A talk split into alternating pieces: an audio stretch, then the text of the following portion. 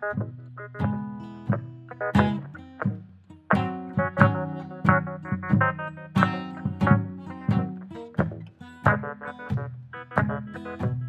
hé hé, bienvenue au podcast de semaine, qu'est-ce que tu regardes?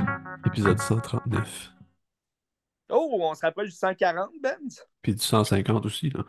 L'an prochain. C'est vrai, c'est vrai. L'an prochain. Belle semaine de films? Absolument. Moi, j'ai une, un- ben, une nouveauté que ça fait trois semaines, mettons, là, mais euh, c'est une belle nouveauté qui était très, très bonne. Puis j'ai été dans d'autres Mm. films de Coris Maki avec ça, puis plus euh, d'autres films connexes. Un, un grand chef-d'œuvre aussi que j'avais jamais vu, Le Beau Travail de Claire Denis, que j'ai hâte d'en Oui. jaser. Très hâte d'en jaser. Bien hâte d'entendre ça. Euh, cette semaine, j'ai pas de nouveauté. Encore une fois, au cinéma, ben, surtout dans les, les cinémas près de chez moi, n'y a pas de nouveauté qui m'intéresse tant que ça. Bon, on le sait que Wonka est sorti cette semaine. J'ai jamais été attiré par ce film-là. Dès la première fois j'ai entendu parler qu'il allait faire un, un prequel sur euh, Ch- Charlie et la chocolaterie, qui allait se baser sur un jeune Wonka. Puis euh, encore moins quand c'est Timothy Chalamet qui a eu le rôle. Je suis pas un fan de cet acteur-là. Mais c'est aussi euh, toute la vibe autour, ça- on dirait que ça ne m'attire pas. Mais les critiques sont quand même pas si mal. Tu me disais que tu avais vu aussi des critiques qui étaient pas bonnes pantoute, là, mais pour moi, ça dépend des gens aussi. S'ils vont voir ce film-là et ils n'aiment pas les comédies musicales, je sais que c'est quand même plus proche de la comédie musicale que Charlie et la chocolaterie était, mais euh, Mais tu sais, le site Little White Lies, c'est un, des critiques britanniques, là. Ils ont ouais. capoté, les autres, ils ont mis comme 4, euh, 4 sur 5, puis ils capotent. là. Fait que, je sais pas. Pas. C'est à voir, c'est à voir. Il y a aussi une autre nouveauté euh, cette semaine, les trois mousquetaires, Milady. Oui. Qu'on a regardé le premier, On a regardé le premier. On va se jaser de tout ça, ça va être le fun. qui était très bien d'ailleurs, le premier. Oui. Oui, ça faisait la job. Oui. Mais sinon, je vais, je vais avoir un gros volet euh, film français, puis euh, je, je vous réserve un, un beau bloc euh, d'une série québécoise que j'adore. Ça va être le fun. Excellent. Fait que commençons ça avec euh, Coris Maki. Yes. J'ai été voir la nouveauté, c'est le, le prix du jury cette année à Cannes, euh, le- les feuilles mortes, Fallen Leaves en anglais, puis euh, en finlandais, je sais pas c'est quoi. Euh, nouvelle série de ben, nouveau film de Coris Maki. Dans le fond, c'est dans les années 80-90, il avait fait une trilogie qui s'appelait la trilogie du prolétariat. Que j'ai regardé un, un des autres films de, de cette trilogie-là cette semaine, justement, Ariel. Puis euh, là, ça, c'est comme le quatrième film qui va suivre ces affaires-là, mais c'est pas des suites, c'est juste dans le même, euh, le même esprit. tu sais. C'est des, des gens qui n'arrachent, qui travaillent fort puis qui n'arrachent. Mm. C'est la misère du monde. Euh, puis c'est ça. Là, Les Feuilles mortes suit une femme que elle, au départ, c'est une commis d'épicerie. Puis là, elle jette de la nourriture, tout va mal. C'est comme tout- trop de consommation. Puis là, elle va jeter la nourriture qui est périmée d'une journée. Puis en l'achetant, elle vole quelque chose. Puis à cause de ça, ben, elle se fait congédier. tu sais. Fait que là, tu fais comme Hey, ça n'a pas de sens. tu sais. Puis à, à côté de ça, t'as comme un autre homme qui est euh, c'est un alcoolique fini, puis il travaille la construction, puis là finalement, ben, il boit sa job, puis il se met dehors, puis ça va pas bien sa vie, tu sais.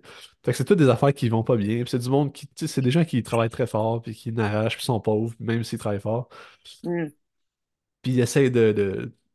c'est- la- Il se passe pas grand-chose, mais c'est la relation entre les deux qui est comme assez tumultueuse, parce que tu sais, elle a dit, moi, mon père, il est mort d'alcool, puis mon frère, il est mort d'alcool, ça veut dire que tu sais, je veux pas un ivrogne chez nous, fait que là, il est comme fâché, puis il s'en va, mais tu sais ça va mal, tu sais, mais c'est comme si, mais aussi dans, dans tout ce contexte-là, ça se passe euh, à l'époque actuelle, puis à chaque fois qu'il ouvre la radio, c'est juste des nouvelles de la Russie qui bombarde l'Ukraine, puis il y a comme 1000 morts, il y a des plans de blessés, puis c'est juste tout va mal, c'est- très négatif, mais euh, c'est ça chez Coris Maki, c'est c'est du cynisme, c'est- ça va pas bien, sais, tout est mauvais, mais il y a toujours quelque chose de beau, puis c'est toujours quelque Mm. chose de, de- c'est c'est drôle, t'as un bel humour noir à travers ça, puis le- les gens rient, puis il y a une, comme une légèreté malgré le- la lourdeur de la vie en général, tu sais. Ouais. Puis on trouve ça dans ça aussi. tu sais, C'est c'est que malgré toute la merde, malgré tout ce qui se passe, puis malgré la difficulté dans la vie, ben, euh, le- il y aura toujours l'amour. tu sais. Puis c'est ça un peu la morale du film. C'est c'est vraiment Oui. beau, c'est beau. Ben ouais. Puis, euh, tu sais, euh, Coris Maki, c'est un bon ami de Jim Jarmusch aussi. Euh, Ouais. Jim Jarmusch, il a joué dans euh, le film de, de Cowboy, là, Leningrad Cowboy. Il faisait un petit Mhm. caméo intéressant. Puis là, je voyais un autre petit clin d'œil parce qu'à un moment donné, c'est genre la première date, ils s'en vont au cinéma, puis c'est comme là qu'ils se retrouvent parce que, je sais pas, le cinéma, c'est un moment apaisant, puis c'est une belle chose dans la vie, je pense. Puis ils s'en vont voir The Dead Don't Die. Que c'est quand même un peu la même euh, Ah! propos cynique. C'est de la merde, mais tu sais, c'est quand même drôle pareil. Puis euh, je trouve ça un beau clin d'œil à son ami. Ben oui.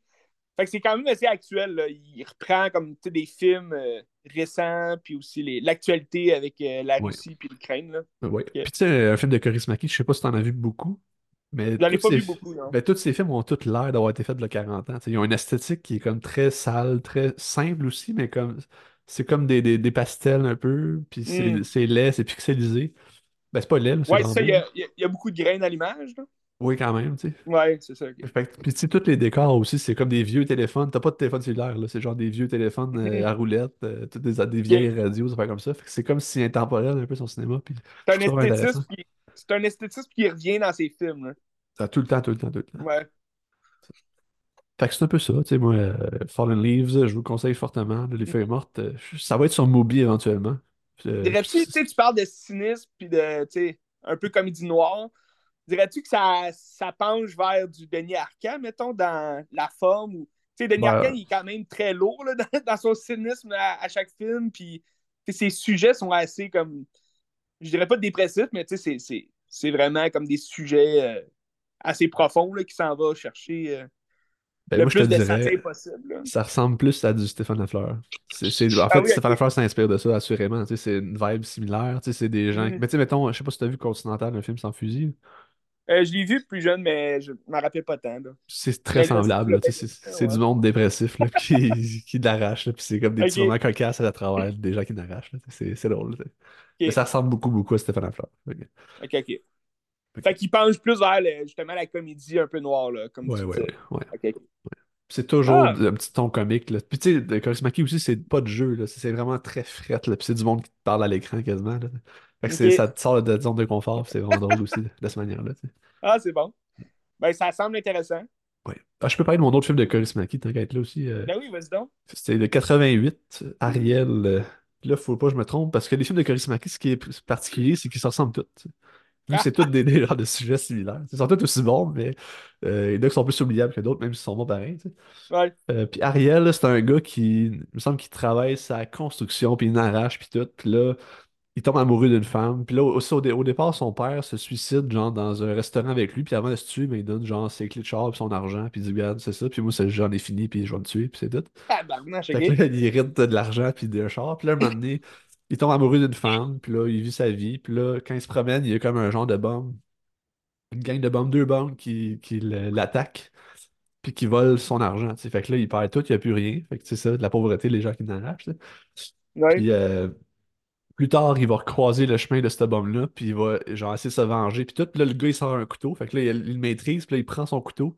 Puis là, la police arrive, puis là, il se fait comme arrêter parce qu'il pense qu'il allait le tuer.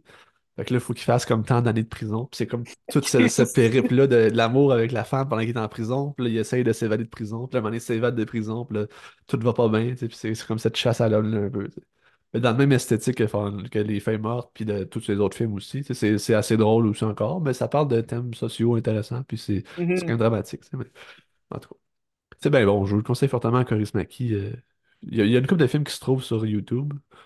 Genre le film avec le Jean-Pierre Léo, là, J'ai engagé un tueur. Oui, Très, ouais, très, bon, ouais. Puis sinon, l'avais euh. On l'avait ouais, vu ça, au, ouais. Oui, euh, au cégep, hein? je pense ça? que oui, ouais. Ça, ça vaut bon la peine, c'est pas très long, c'est 1h20, genre. Fait que Ah, ben oui. Mais, tu sais, aussi, ça, ça change des films qu'on connaît, que ce soit québécois, euh, français ou hollywoodien, vu que c'est un ton euh, un peu plus, euh, différent d'un cinéaste international. Ouais. Ben, tu sais, même si c'est finlandais, les thèmes restent quand même universels, puis on- tout le monde Ouais. s'en connaître pareil. Puis, la Finlande, c'était pas tant dépaysé, je trouve, quand tu regardes la Finlande. Fait que ça, c'est quand même cool. Mhm. Ouais, Intéressant. Absolument. C'est, c'est- euh, en fait, Fallen Leaves, ben, Les Fins Mortes, c'est un de mes films de l'année. là. Je, je dirais pas lequel, là, mais euh, Ah oui? on verra. Ouais, c'était très, très bon. Ouais, à ce Wow. point-là. Ouais. Ça, tu l'as vu, tu l'as vu à quel cinéma, ça? À Cinémathèque, C'est juste là qu'il joue ou. euh? j'ai l'impression que oui. Puis il achève, là, tu sais, c'était comme la dernière semaine cette semaine, je pense. Ouais. Ah, c'est vrai qu'il ouais, il est sorti, il fait un bout. Tu Le penses 1er qu'il jouait dans d'autres cinémas euh, quand il est sorti? Je pense que non, mais je suis pas sûr. Non, hein? Ah, peut-être euh, genre euh, cinéma du parc, des affaires comme ça, là, mais je. Ouais, des petits, ok, ouais, ouais, des petits. Beau bien, genre. Peut-être. Peut-être beau bien. Euh, beau bien, là où j'ai été voir King Dave. Ah, j'ai détesté King Dave, c'était pourri. J'ai tellement pas aimé ça. Il y avait, il y avait ça- euh, non, la salle était quand même pleine, c'est vrai. C'était un autre film, j'avais été voir au cinéma au bien, on était cinq. T'avais-tu aimé King Dave?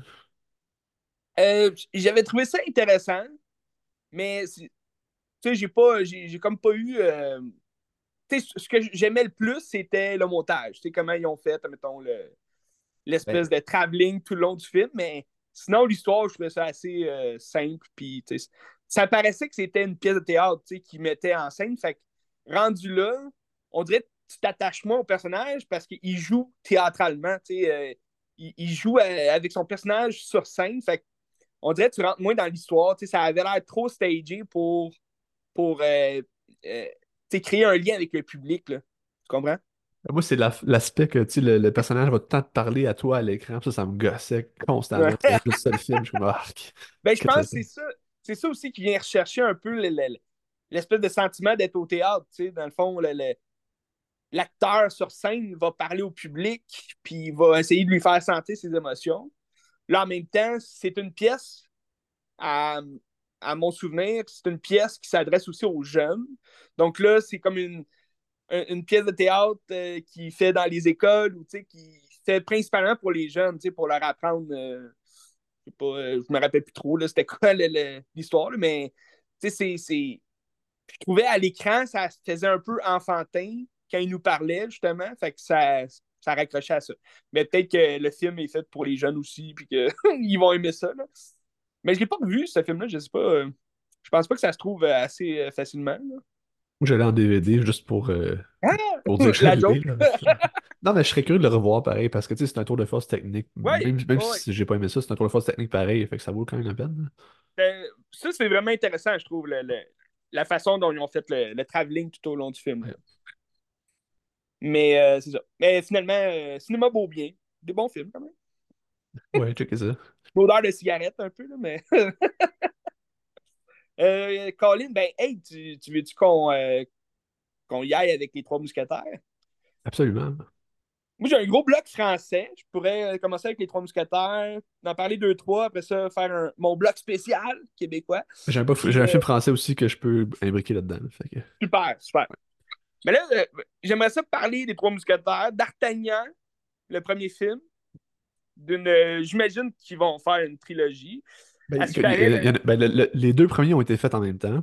Ouais, hein? là, ça dépendait du succès des deux pour voir s'ils faisaient le troisième. Mais j'ai l'impression qu'ils vont le faire. Ouais, j'ai l'impression aussi. Parce que je, pense que le, le premier est sorti cette année aussi, hein? 2023, au début de l'année. Ouais, ouais. Ou l'année pas. passée, 2022, fin 2022, peut-être, ou 2023. Ouais. Ouais. Parce que, me semble que ça fait pas si longtemps que je voyais comme le- le- la grosse affiche au cinéma. Euh, puis c'est un film qui m'a toujours intéressé quand même, quand j'avais vu euh, justement les annonces au cinéma et tout. Euh, il jouait en plus dans mon coin, j'aurais pu, j'aurais pu aller le voir. Ça n'a pas donné, malheureusement. Mais là, il est sur Crave. Donc, c'est gratis si vous avez Crave. Puis je me suis dit, Colin, j'écoutais cette semaine parce que le deuxième sortait. Puis je me disais, ah, tu sais, je vais, je vais peut-être aller voir le deuxième. Checker ça.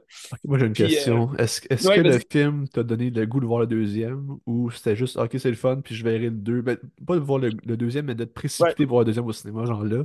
Ben, Ou ben, juste de dire, je vais le voir un moment donné, tu sais. c'est pour ça que j'ai écouté le premier. Parce que je me suis dit, cette semaine, j'écoute le premier. Puis c'était vraiment écœurant. Parce que j'avais vu vraiment des, des beaux, euh, tu sais, des belles critiques là, à propos du, du premier film. Puis là, je me dis, si c'est vraiment un film époustouflant, je vais, je vais m'arranger pour aller voir le deuxième, c'est sûr et certain, au cinéma, pour le, vraiment vivre l'expérience. Euh, j'ai aimé le film. Le film était vraiment bon, mais j'ai pas, tu sais, la fin, mettons, elle m'a pas tant euh, tenu en arène que ça. Fait que je me dis, regarde, le premier sur Crave, le deuxième va sûrement arriver sur Crave au début de l'année prochaine. Fait que, tu sais, je vais, je vais attendre que le deuxième. Surtout que les, les critiques que je vois du deuxième film sont assez mitigées.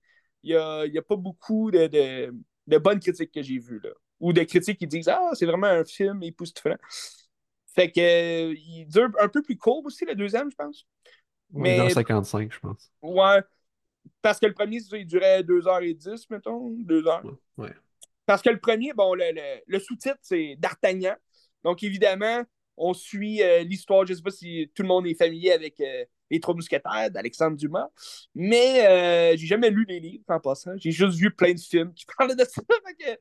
Mais c'est le fun, je trouve, de voir enfin un film fait de version moderne des Trois Mousquetaires en français.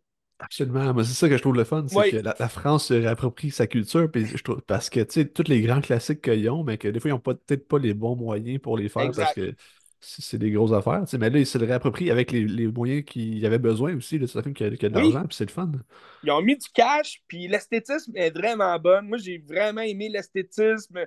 On se retrouve vraiment dans le, le, le paysan, tu sais, que, les, les, en tout cas, les, les petits villageois là, qui sont là, tout beurrés, tout sales. Ben, c'est ça, tu sais, quand tu regardes des films d'époque, mettons américains comme ça, tout est beau. Parce que non, non, c'est tout est crotté. Ah, à cette époque-là, c'est ah, dégueulasse. T'avais-tu vu, euh... Vu Les Trois Mousquetaires là, qui est sorti en. Je pense que c'est 2000.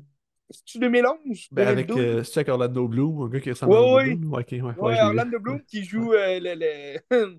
Voyons. Le euh, Buckingham. Il joue le, le roi de. En tout cas, c'était vraiment un film nul à chier. J'ai vraiment détesté ce film-là. tout était fait pour être clean. Puis ça, celui qui a fait ça, je pense, c'est celui qui, qui, fait les euh, Evil. Là. Pas W.S. Anderson? Oui, c'est ça. Ah Il a fait aussi les, les le, premier Mortal Kombat, que j'adore d'ailleurs. Mais tu sais, tu sentais une vibe de. on dirait qu'il voulait mettre, je sais pas, un espèce de sentiment de jeu vidéo. Là. Je sais pas trop. Peut-être parce qu'il est, habitué de faire des films basés sur des jeux vidéo. Là. Son dernier film, c'est euh, Monster Hunter. C'est aussi avec. Parce que sa femme, c'est Mila Jovovich. Fait qu'il a mis dans tous ses films. Mais tu sais, c'était elle aussi, Milady, là, dans, dans Les Trois Mousquetaires. Puis je, trouvais que son rôle était, vraiment pas euh, intéressant. Mais, mais tout ça pour dire, j'avais détesté cette mouture-là. Puis je pense qu'il voulait faire aussi euh, une saga avec ces films-là, mais ça a tellement pas marché que il, a, comme lâché ça direct. D'ailleurs, Ray euh, Stevenson, qui est décédé, là, que je te parlais, il joue dans Ahsoka. Il, il faisait Portos dans, dans cette version-là. Il était quand même un bon Portos. Mais là, dans, dans les trois mousquetaires d'Artagnan, euh, on s'en doute, là, ils, ils, suivent plus l'histoire de D'Artagnan dès le départ. C'est D'Artagnan qui va se joindre aux trois mousquetaires. Donc, ils vont devenir les quatre mousquetaires. Puis, euh, ben, je trouve que l'histoire est assez classique. C'est une histoire des trois mousquetaires qu'on connaît quand même. Euh, on, on, va moins découvrir, mettons, le cardinal Richelieu, euh, qui est le vilain de l'histoire. En général, c'est pas mal lui le, plus gros vilain. T'as Rochefort aussi, mais Rochefort, c'est comme un général. Mais lui, on le voit pas dans ce film-là je ne sais pas s'il va apparaître dans le deuxième ou peut-être dans le troisième. Mais c'est. En tout cas, c'est. Dans tous les films que j'ai vus des Trois Mousquetaires, c'est quand même un vilain. C'est comme le général, mettons, qui travaille pour le Richelieu. Fait que euh, il est souvent là, puis comme il se bat, là. Fait que ça, il manquait peut-être un, un, vilain concurrentiel, parce que même dans ce film-là, j'ai de la misère à voir c'est qui le principal vilain, Dans le fond, c'est les trois mousquetaires qui se battent contre justement les, les, euh, les protestants qui, même s'ils sont affiliés un peu à eux, eux autres, c'est les, les, mousquetaires, c'est des soldats euh, du, du, roi Louis. Euh, fait que c'est Louis XIV. Louis XIII. Louis XIII, excuse. Fait que, tu sais, c'est des soldats qu'eux, ils se battent, oui, en leur nom. Tu sais, c'est pas des soldats, soldats, mais, tu sais, ils ont leur propre, ils ont leur propre règles, si on veut, règles d'affaires. Puis euh, ce que je trouve le fun, c'est qu'on voit pas juste les trois mousquetaires, on voit vraiment toute leur famille. Il y a, d'autres mousquetaires dans, dans, la région. Fait que ça, c'est le fun. Ça fait, tu sais, oui, ils, ressortent du lot. Tu as, as, Athos, tu as Portos, puis tu as Aramis. Puis euh, Athos qui est joué par Vincent Cassel, qui est vraiment incroyable. Ah ouais. il est vraiment un Christ acteur, tu sais. Puis puis tu sais que, tu il a, il a quand même donné beaucoup d'amour dans son personnage. Puis j'ai hâte de voir dans la suite parce que là, bon, euh, comme je disais, c'est une histoire assez classique. Hein. Comment toi, tu as trouvé ça? C'est une histoire, tu sais, c'est.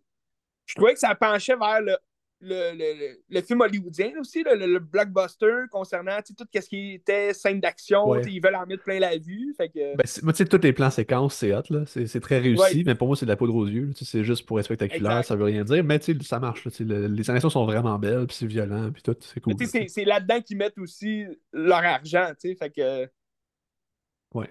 c'est l'argent qu'ils ont, le budget qu'ils ont. Ben, je pense que c'était 30 millions de budget, ce qui était c'est quand même raisonnable Ah, là, quand, pour ce ouais, quand même. Quand même. Fait que, c'est ça. Je trouvais qu'il y avait quand même ça.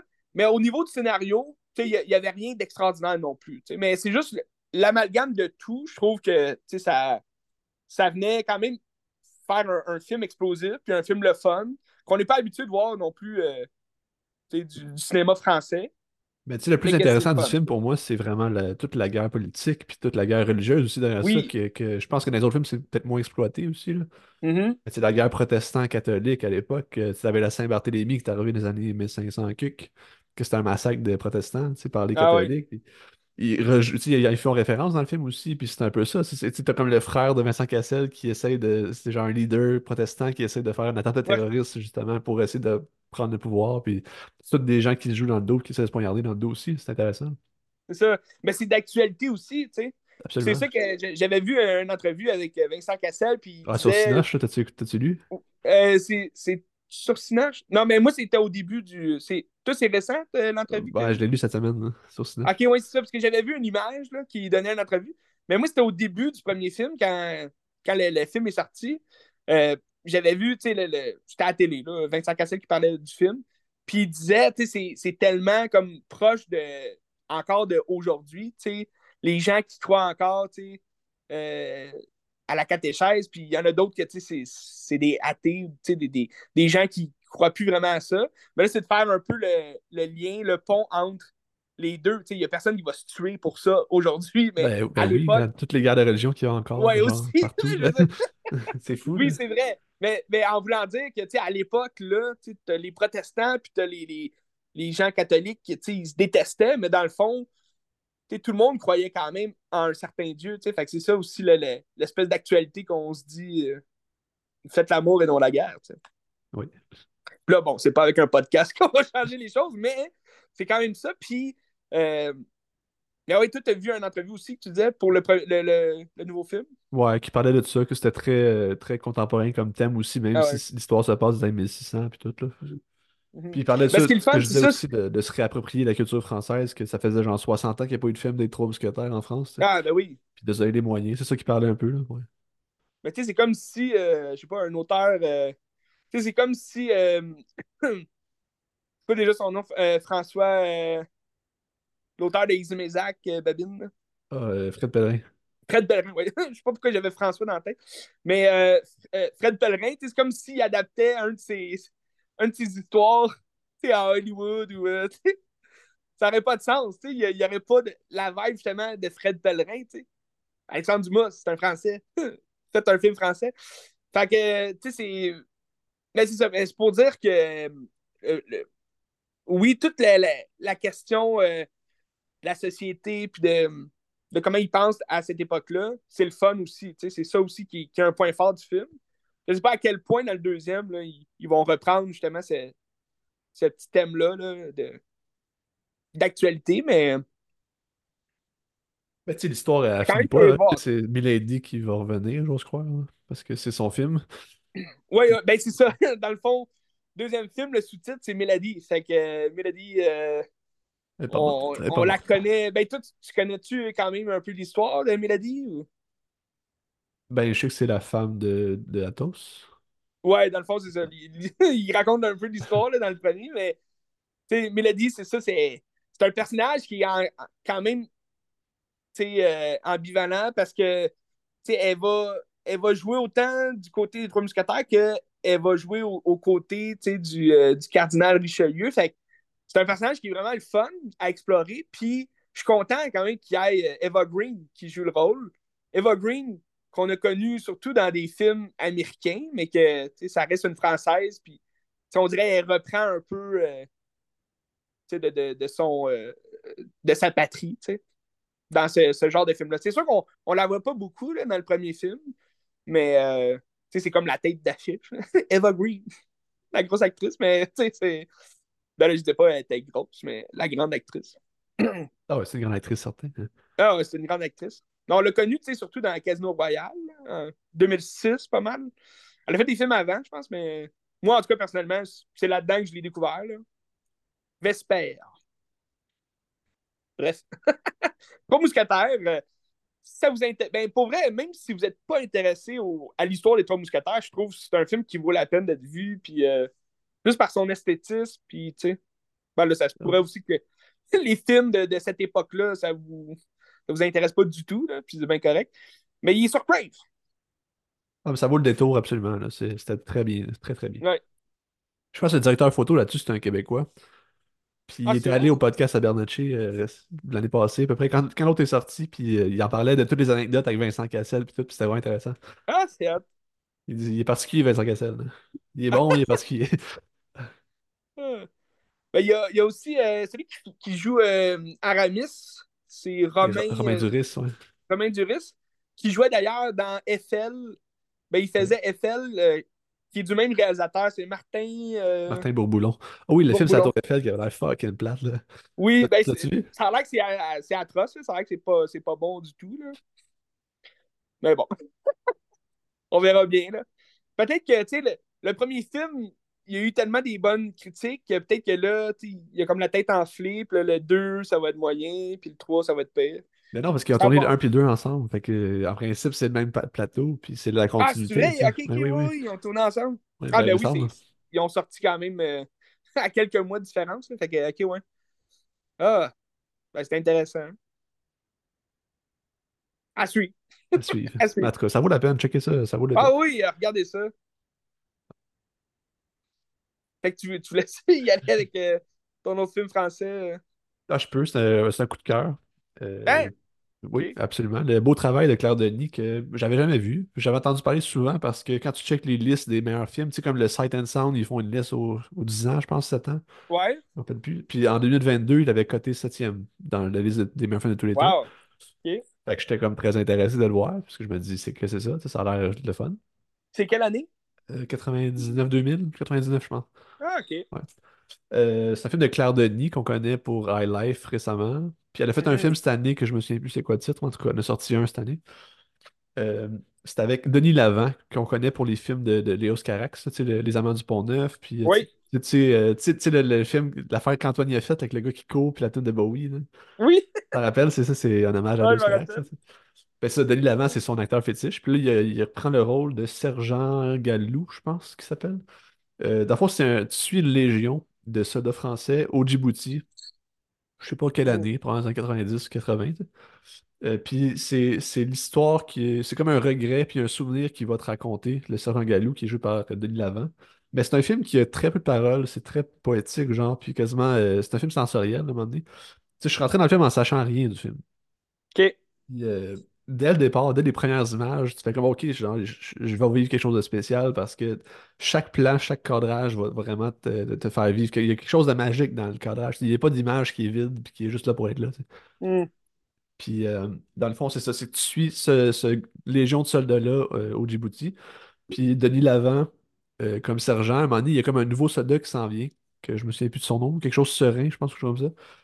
Euh, puis il y a comme une genre de masculinité bizarre qui s'installe entre les deux, mais entre le groupe complet, puis il y a comme cette jalousie-là parce que le, nouveau soldat, il a l'air parfait à ses yeux. Tu sais, c'est comme un jeune avec un beau corps musclé, puis tout, puis qui est bon dans tout. Puis il y a comme cette rivalité-là. Puis lui, il essaie un peu de l'écraser, puis de le, tasser parce qu'il voit que comme les autres l'aiment bien. Puis malgré un milieu qui est vraiment tough, il y a comme une genre de, de, d'homo-érotisme là-dedans, même si c'est des hommes de, de guerre, puis que c'est quand même violent. Il y a, il y a bien des scènes où est-ce qu'ils s'entraînent, puis c'est comme des gars en chess qui se rentrent dedans, puis là, t'as comme du son, puis là, ça te rentre dans la tête, puis c'est vraiment bizarre là, comme effet. Mais c'est vraiment comme une exploration de la masculinité Ouais. dans un milieu de même. Euh, puis le film, il se passe vraiment pas grand-chose. C'est c'est vraiment juste comme cette relation bizarre-là, puis les regrets que Denis Lavant a par rapport à peut-être des actions qu'il va commettre euh, à la fin, je le dirais pas. Ok. Puis euh, c'est pas mal ça. C'est... Il se passe rien de spécial, mais c'est juste que c'est c'est une œuvre de cinéma incroyable. C'est Hmm. c'est- genre comme il n'y a rien qui se fait de semblable à ça. là. C'est c'est fou raide. Ok. Juste te laisser imprégner par tout ce que tu ressens à travers ça, mais c'est ça. C'est un film bizarre. Tu sais, quand je suis sorti de la salle, je savais pas quoi en penser. J'étais comme, j'ai-tu aimé ça? J'ai pas aimé ça? Je sais pas, tu sais. J'ai- Assurément que c'était spécial puis tout, là, mais euh, je savais pas. Puis plus que j'avançais les journées, plus que le film me restait dans la tête. Puis je suis comme, oh wow, comme il j'ai vécu quelque chose pour vrai. Puis c'est génial. J'ai hâte de le Mm. revoir pour aller en profondeur. tu sais. Puis je sais qu'il y a, il y a comme un propos euh, colonialiste aussi à travers ça, parce que la France puis l'Afrique, c'est comme assez conflictuel comme relation. là. Mais euh, je sais pas, j'ai pas, j'ai pas catché toute cette dimension-là. Faudrait que je le revoie. Là. Ouais. ok, ben Colin. Ça a Euh, l'air intriguant quand même comme film. euh.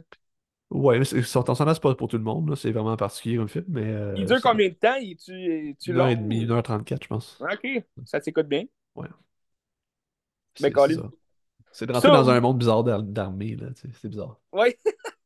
Ben, je trouvais, euh, ça me faisait un peu penser, ben, tu sais, ouais, un film, un film de, de soldats, où est-ce que, tu sais, c'est c'est des gars, puis euh, un film de boys.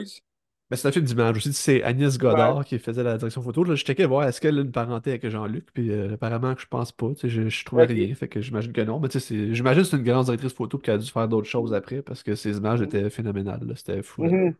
C'est dans les plus belles que j'ai vues de ma vie. là. Mhm. Euh, En tout cas, beau, Cool. beau travail de Claire Denis. euh, si vous trouvez ça quelque part. Il l'a sur le Criterion Channel, j'imagine, puisqu'ils l'ont fait en Criterion. là. Je sais pas s'il Ok. l'a sur YouTube, là, mais checkez ça. Colin, ben, ça a l'air intéressant. Ouais. J'avais bien aimé High Life. Je pense que c'est le seul de Claire Denis que j'ai vu. Ouais, moi aussi, c'était ça, je l'avais vu. Ouais. Je, je sais pas qu'est-ce qu'elle a fait trop d'autres euh, entre-temps. Tu sais, il en a fait plein, j'imagine. Ouais, parce qu'il y mais a quand même beaucoup d'années, là, entre euh, ouais. 99, 2000 Ben, à, écoute, on va aller voir. c'est quoi, 2014, High Life? 2016? Pas plus récent que ça. Je pense que c'est 2016, peut-être plus, là. Claire Denis. High Life 2018. Ah, 2018, ok. Bon. Mon Dieu. On va checker sa filmographie Ça paraît si loin.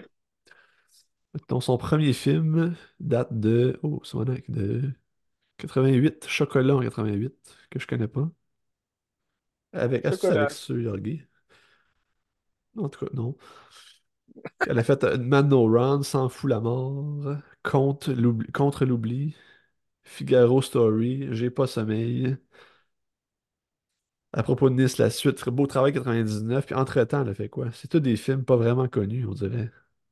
C'est Ok. bizarre. Court-métrage? Non, elle a fait beaucoup, beaucoup de longs métrages. C'est bien bizarre, ça. Que, tu sais, elle a fait des grands films, mais qu'on connaît pas, tu sais. En tout cas. Colin. Puis cette année, elle a Ben, sorti Des étoiles à midi, Stars at Noon, avec euh, Margaret Qualley. Puis Benny plus, aussi, ouais. C'est ça. En tout cas, Ben, une réalisatrice à suivre. absolument, absolument. Une grande réalisatrice. Oui, Check ça. Colin. Mais c'est le fun aussi de. Tu sais, c'est comme un regard féminin sur l'homme, ce qui fait que c'était bizarre. Tu Oui. t'es pas habitué de voir ça. C'est habitué c'est un regard de, de- d'homme sur l'homme ou sur la femme même, puis ça va comme sexualiser la femme, mais là, ça voulait comme un peu sexualiser l'homme d'une manière pas habituelle qu'on n'est pas habitué. Hmm. que c'est intéressant. Ben, peut-être euh, aussi, ça rentre dans la bromance, là. Tu sais, aujourd'hui, on Ouais, parle de bromance. C'est un peu ça aussi. Tu sais, dans le temps, les films de, Arnold Schwarzenegger, Sylvester Stallone, tous des gars musclés qui sont dans le même film, puis que, il n'y a pas de, de, y a pas de bromance à ce stade-là, là, de homo-érotique, là, mais, tu sais, mettons, dans Predators, euh, Arnold qui va venir euh, faire une poignée de main à Carl Weathers, qui, qui jouait dans. C'est lui à Apollo, là, dans Rocky. Ouais. Puis là, les deux vont comme juste. ils ont juste leur gros biceps plein, d'huile à bébé. Là, sûrement que se sont huilés. Puis là, c'est comme pour montrer qu'ils sont ils ont chaud, là, puis tout. Puis là, ils font juste comme se faire une espèce de bras de fer, mais comme dans le vide. Puis là, c'était Arnold qui gagne, évidemment, mais c'était comme une scène. C'était une scène de genre une minute et demie là, où est-ce qu'ils sont juste en poignée de main, puis là, ils sont comme. Ah! Ils forcent les deux. Puis là, leur chemise déchire quasiment. En tout cas, c'était carré, Predators. Écoutez ça. Mais, mais tu sais, ça me fait un peu penser à ça quand tu parles, tu sais, des gars qui s'entraînent, puis que, tu sais, ils se regardent le corps, tout. Oui. Ouais. C'est- c'est- On s'entend que c'est pas un film d'action comme ça, mais oui, Non, non, non, mais c'est ça, là. Fait que. euh, oui, ben, écoute, euh, Ah, mais juste pour venir sur Denis Lavant, tu sais, puisque la fin, ça finit genre qu'il danse comme de manière vraiment bizarre. Mais je trouve ça génial parce que Denis Lavant, il a comme une morphologie bizarre, puis c'est comme s'il y a un contrôle sur son corps que personne n'a, puis il danse d'une manière que j'ai jamais vue, puis je suis comme, c'est, il est fascinant ce monsieur-là. Incroyable. Il fait-tu encore des films? Y, a-tu. Euh... Je sais qu'il a, fait, ben, il a fait Les scènes fortuites de Guillaume Lambert euh, il y a une couple d'années. Mais il y avait juste genre une scène. Puis au départ, c'était de faire un court-métrage avec Denis Lavant, puis c'était comme un trip. Puis là, il a mis ça dans un long-métrage, puis c'était comme plein de scènes qui se regroupent. là. Mais euh, sinon, je sais pas, Denis Lavant, il joue encore? Il est pas si. Hmm. Ah, ben, c'est vrai que moi, je l'ai vu en 99, il n'est pas si vieux que ça, mais là, ça fait quand même euh, Ouais, ouais c'est ça. 24 ans, tu sais, 99. euh. Denis Lavant. Il a fait Holy Motors avec Léo Scarax en 2012. Oh! Ok. Euh, puis récemment, il a fait un projet qui s'appelle Hyacinthe 2023, que j'ai aucune idée c'est quoi. Hmm. Il- n'y a aucun détail. Il joue encore, il joue encore. Ben, on perd pas la main, tu sais. Non. Mais tu sais, c'est une légende, hein, Denis Lavant. Ah, ben oui. Holly Motors, qui d'ailleurs est sur euh, Télé-Québec, Oui. As-tu déjà vu? l'application. Ben oui, je, je l'avais vu au cégep. Ok. Ça a l'air fucké raide. Ouais. Tu l'avais pas vu au cégep? Euh, non, moi je pense. J'ai peut-être vu des bouts, mais je l'ai pas au complet. Ah, ok.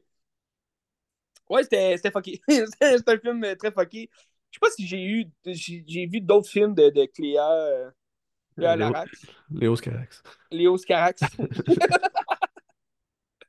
J'ai euh, j'ai un blanc, je sais pas si j'ai vu d'autres films d'elle. Mais ça m'en avait fait d'autres. C'est un gars. C'est pas un gars, euh, lui. Léo. Ah, j'étais sûr que c'était une fille. Il me semble que c'est un gars. Une femme, en fait. J'étais sûr que c'était une femme. Non, c'est un Léo gars. Ok. Bon. C'est lui. Ah oui. Ce fameux, ce fameux Léo. Mais c'est peut-être parce que dans ma tête, c'était Cléo.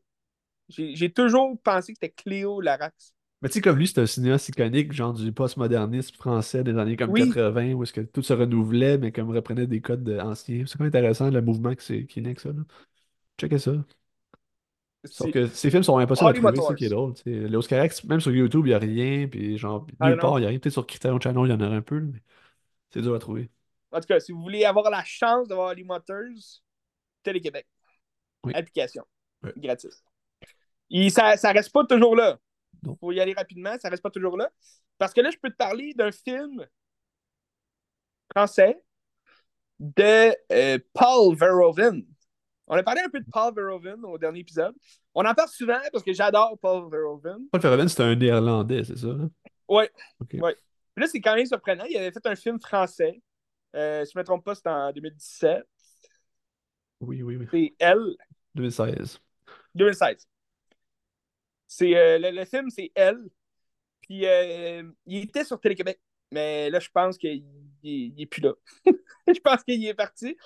Euh, Paul Verhoeven, que moi, je connais surtout pour ses films science-fiction. Ben, en fait, mon meilleur film de Paul Verhoeven, c'est Total Recall. Avec qui? Arnold. Arnold. Ah, pas avec Colin Farrell, c'est ça? Ben, t'es pas si mal, là, le- l'espèce de remake qu'ils ont fait, mais c'était pas mon Total Recall. c'était pas. euh, C'était pas Arnold qui capote puis qui, qui s'en va sur Mars puis tue tout le monde puis que il y a plein de sang. Moi, c'est ça que j'aime de Paul Verhoeven, c'est que tous ses films, c'est très violent, c'est très sanglant. J'ai pas vu tous ses films. Euh, il a fait beaucoup de films dans les années 80. Moi, j'ai plus. euh, j'ai surtout vu ses films des années 90. Là. On parle on parle de surtout Total Recall, qui est sorti en 90. Starship Trooper. euh, t'as, euh, ça, c'est plus fin 90. T'as, euh, t'as aussi Basic Instinct, euh, des Hollow Man, qui est sorti en 2000. Showgirl. Robocop. ouais, Showgirls. Showgirls est mon moins favori là, de Paul Verhoeven. Je trouvais ça, en tout cas, c'est c'est le fun pareil, là, mais c'était pas, euh, c'était pas vraiment un bon film. Puis euh, t'as, euh, t'as Robocop que j'ai vu dans les années 80. Mais Robocop, c'est un, c'est un crédit de bon film. Euh, puis sinon, bon, ben c'est ça. Fait que moi, j'adore, euh, j'adore Paul Verhoeven. Mais il a fait beaucoup de films euh, qui, qui, de, de plusieurs styles aussi différents. Moi, comme, comme je te disais, j'ai vu surtout ces films qui, peuvent paraître un peu plus proches de la science-fiction. Ça reste qu'il y a toujours un peu d'horreur dans ces films, il y a toujours un peu de. La violence est toujours présente, puis c'est une violence d'actualité quand même. Tu regardes, tu as vu Robocop, Oui.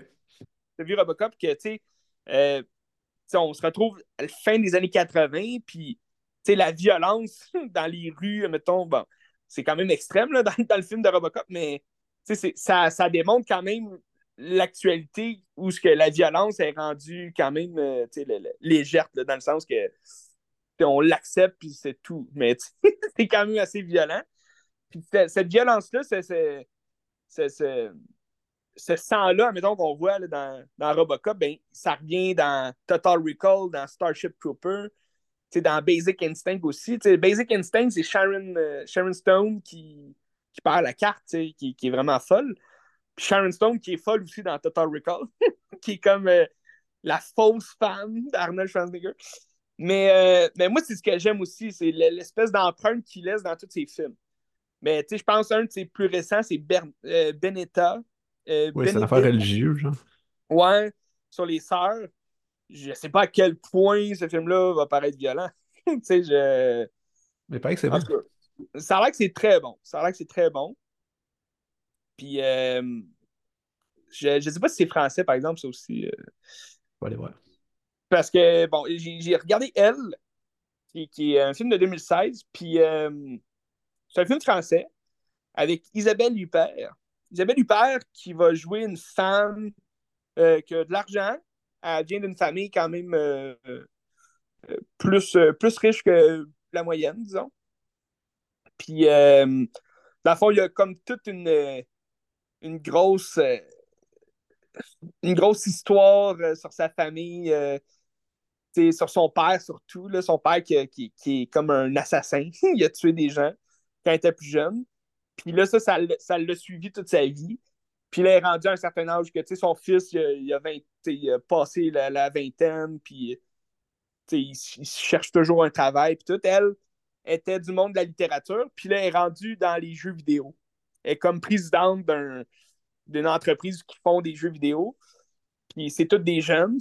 Puis c'est toutes des jeunes qui, qui, la qui la voient plus comme une vieille femme qui ne sait pas faire son travail de gérer cette place-là de jeux vidéo. Fait que, il y a des jeunes qui, qui, tripent sur elle, puis il y en a d'autres qui la détestent.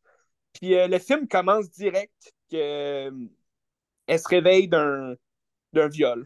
Elle s'est faite. Il y a, un homme masqué qui est rentré chez elle par effraction, qui l'a battu, puis là, il l'a violé, puis il est parti. Fait Mais tu vois-tu ça ou ça commence qu'elle se réveille, puis c'est sous-entendu? Euh, ben, ça commence, tu, tu vois pas, mettons, la bataille, tu vois qu'elle se réveille, puis il y a comme eu une, une bagarre. Puis là, à travers le film, tu vas voir les différentes scènes de ce moment-là.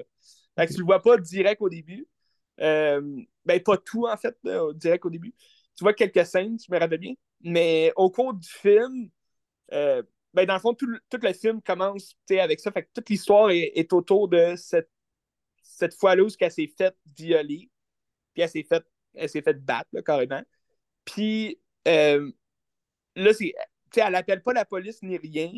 C'est une femme un peu bizarre, là. Fait qu'elle n'appelle pas la police puis elle, continue de revivre comme si de rien n'était. Mais elle reçoit toujours des, textos d'un inconnu que c'est l'homme qui l'a violé, qui, lui écrit euh, qu'il va y refaire, il va retourner chez elle, puis toute la kit. Elle, se fait elle se fait harceler continuellement. Puis euh, là, dans le fond, ça va être le mystère pour elle de savoir c'est qui qui a fait ça. Il y a des jeunes à son entreprise que, qui ne l'aiment pas, fait que là, elle l'accuse. Euh, elle a, un ex, son ex-mari, dans le fond, est quand même proche de lui. C'est son euh, un de ses meilleurs amis. Fait que elle a aussi une aventure avec le mari de sa meilleure amie qui travaille avec elle. Fait que c'est une femme qui patauge un peu partout. Là, fait que c'est difficile de savoir c'est qui qui a fait ça, mais, mais c'est sûr que en, regardant le film, tu te dis ça peut pas être quelqu'un d'autre qu'une personne qu'elle connaît, quelqu'un proche d'elle qui, voulait faire ça parce que soit qu'il la déteste ou bien il l'aime à, fond. Puis elle a aussi des voisins d'en face, ils sont toujours là, un couple qui elle l'invite à Noël, puis toute l'équipe. Puis là, ça fait des parties de Noël chez elle. Fait que c'est. Le film, je l'ai trouvé quand même. Euh, je l'ai trouvé long à certains moments, dans le sens que c'est redondant à un moment donné. Elle fait comme des cauchemars où est-ce qu'elle s'imagine dans la scène du viol où est-ce qu'elle elle va tuer le, le violeur, puis là, elle, se trouve à être comme un peu comme son père, vu qu'elle tue. Fait que, il y a comme des, espèces de, petits, de petites pensées, plus euh, au niveau psychologique, qui est vraiment intéressant dans le film.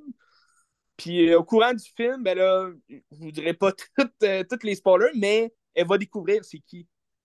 Puis elle va comme tomber en amour avec. C'est un peu comme le maladie de Stockholm. elle va comme tomber en amour avec le fait de, de se faire violenter, puis de se faire comme violer, puis prendre. Euh, un peu comme BDSM, là, mais c'est sans les fouettes, c'est juste. C'est l'homme, il est cagoulé, puis comme il la, il bat carrément, là, il met comme ça. Il, frappe sa tête sur le mur, puis là, ça a l'air de faire mal. Tu regardes ça, t'es comme tabarnache. Mais, euh, mais au-delà de ça, je, trouve que c'est très intéressant comme, euh, comme perspective euh, d'un viol, dans le fond. c'est un, peu, un peu bizarre, mais je trouve que ça allait quand même chercher beaucoup de thèmes à Paul Verhoeven qu'on y connaît pas. Mais c'est un film que je trouvais, s'apparentait un peu plus à Basic Instinct. Basic Instinct qui, qui est presque l'inverse de ce film-là, mais qui le même film, mais à l'inverse de genre. C'est dans le sens que dans Basic Instinct, c'est Michael Douglas qui est un détective privé qui enquête sur euh, l'amant de Sharon Stone qui est mort, assassiné. Puis là, Sharon Stone est, est accusée d'avoir tué son amant. Puis, euh, ben, elle est accusée ou ben, en tout cas, elle est comme enquêtée, là. Puis là, lui, il va tomber en amour avec elle. Fait que c'est comme elle, ben là, c'est elle aussi qui, elle, ressort de là, c'est elle la coupable, c'est elle la folle. Puis là, elle va comme jouer. C'est un peu c'est un film très euh, trailer psychologique là, entre, entre deux amants là, que là, elle, elle, va l'accuser de plein d'affaires, puis là, elle va vouloir le tuer. Puis là. Fait que c'est un peu, un peu l'inverse de, de, ce qui se passe dans elle. Mais c'est tout de même très intéressant. Mais c'est pas mal, tu sais, à part Showgirls, c'est pas mal les deux films de Paul Verhoeven que j'ai. Tu sais, j'ai pas moins aimé, mais vu que c'est c'est comme moins son style, justement, déjanté de science-fiction. Ça vient moins me rejoindre, mais, mais j'ai vraiment aimé ça quand même. C'était vraiment, vraiment un bon film. Pas, pas l'aspect sanglant. Euh, euh, je pense qu'il était à Cannes euh, cette année-là. Je vais aller voir. Ouais, je pense. Parce que me semble quand il est sorti, il, a quand même fait jaser beaucoup. Là. Il est en nomination pour meilleur film étranger, je pense, aux Oscars. Non, meilleure performance pour une actrice. Ah oui, ok. Euh, à Cannes. Il était en nomination pour la Palme d'Or, mais il n'a rien gagné. OK, bon. Mais c'est le fun. Mais tu sais, c'est ça, comme, euh, comme je te disais, moi j'ai plus vu ces films des années 90. Là, c'est le fun de voir un de ses derniers films. C'est pour ça aussi, ça, ça m'intéresse de voir euh, Benedetta. Puis il y a aussi un film, euh, ben, dans les années 2000 qui avait sorti Black Book. Ça a l'air que c'est bon. Euh, à, voir, à suivre. Black Book. Black Book. Le petit carnet noir, c'est ça? Euh, non, non, c'est pas ça. Non, c'est pas ça. non, non c'est vraiment Black euh, Book. Avec Brittany Murphy, là, ça aurait pourri. Ah, ok, non, non. c'est la comédie. Non, mais, euh, mais je pense que c'est un film qui, qui, est propre à sa, à sa patrie. Là, parce que le, le, titre original, c'est Sword Book. OK. Book. En tout cas, pas capable de le dire, je veux pas le massacrer non plus. Mais sinon, euh, dans, les années 80, il y a beaucoup de films qui m'intéressent euh, de Paul Verhoeven, comme euh, Flesh and Blood, qui est avec Rutger Hoyer. Rutger Hoyer. Ah, Rutger Hauer, oui. Le gars de, Blade Runner. ouais. Ouais, de Blade Runner, exact. m'intéresse beaucoup, Flesh and Blood. Ou sinon, The Fort Man, qui, qui, qui l'air d'être un film italien. Le, le titre original, c'est Des Vierdeman. Fait que, je sais pas, mais ça a l'air que c'est très très bon. 83, euh, ce film-là. Puis euh, c'est avec des acteurs dont le nom euh, m'échappe. Puis, mais tu sais, il a fait des films. il a commencé dans les années 70 aussi. Là. Je pense à un de ses premiers films. un peu, je fais des petites recherches. Son premier, un de ses premiers films, c'était Business is Business. C'est un film euh, néerlandais, c'est pas américain. Non, c'est ça. Ça a l'air vraiment d'être euh, néerlandais parce que le titre original, c'est What Hick. Ça me ah, le, le, carnet noir, je l'ai, Black Book, ouais. Buck. Mais tu sais, il a aussi fait euh, Woodbridge, qui est euh, Alting Pass. Ça, tu vois, c'est 1981. Mais si on regarde son, un de ses premiers films, 1971, Business is Business, c'est euh, 71. Fait que, euh, sinon, il a fait beaucoup de, de courts-métrages là, dans les années. euh, Oui. Il a fait un, un court-métrage en 1959. Cup Jazz Coffee. Quel âge qu'il? Il est dans 38, c'est maintenant qu'il est vieux. lui. Cups. Cups of Coffee. Ah ouais. 38, ouais, ok. Quand même, hein? C'est... Le temps passe. Bref, Paul Verhoeven, c'est un, réalisateur à connaître. Je pense que si, si vous avez rien vu de lui, ah, moi, mes- mon préféré, Total Recall. Sinon, j'adore Starship Troopers. Ça aussi, il y a la connotation euh, d'actualité, puis de, l'espèce de, de critique sociale là, à faire avec ça, puis tout ce qui est euh, la guerre, tu sais, puis le- le- les, les, les camps euh, de soldats. En tout cas, c'est vraiment intéressant de voir ça sous un angle science-fiction, tu sais. Puis, euh, puis pour l'époque, je trouve... euh, c'est 97, ce film-là, puis je- trouve le, le CGI est quand même très beau, là, très bien fait. Ils ont fait des suites, mais là, les suites, c'est c'est vraiment affreux, là, c'est pas... C'est drôle aussi, Starship Troopers. Ça me fait penser Ah aux oui. genre de, de, de cartoon comédie un peu. Pas, pas South Ah oui, mais c'est ben, dans ce genre de pareil. Ben, c'est une, satire carrément, là, c'est- sanglant, puis... Mais tu sais, c'est une satire, mais je trouve, sais, ça perd pas, mettons, le fil conducteur du film, le, le fil reste sérieux, puis c'est, ça reste, c'est le fun à, à regarder, tu t'as pas le goût, mettons, de, de finir ça là, puis ah, c'est bien trop niaiseux, tu sais, je change de, je change de poste. Ça reste sérieux, puis c'est drôle, tu sais, fait que, tout pour, euh, tout pour bien, bien faire les choses. Puis sinon, euh, d'écouter. Robocop, Robocop. ouais, absolument, absolument. C'est tellement violent. Là.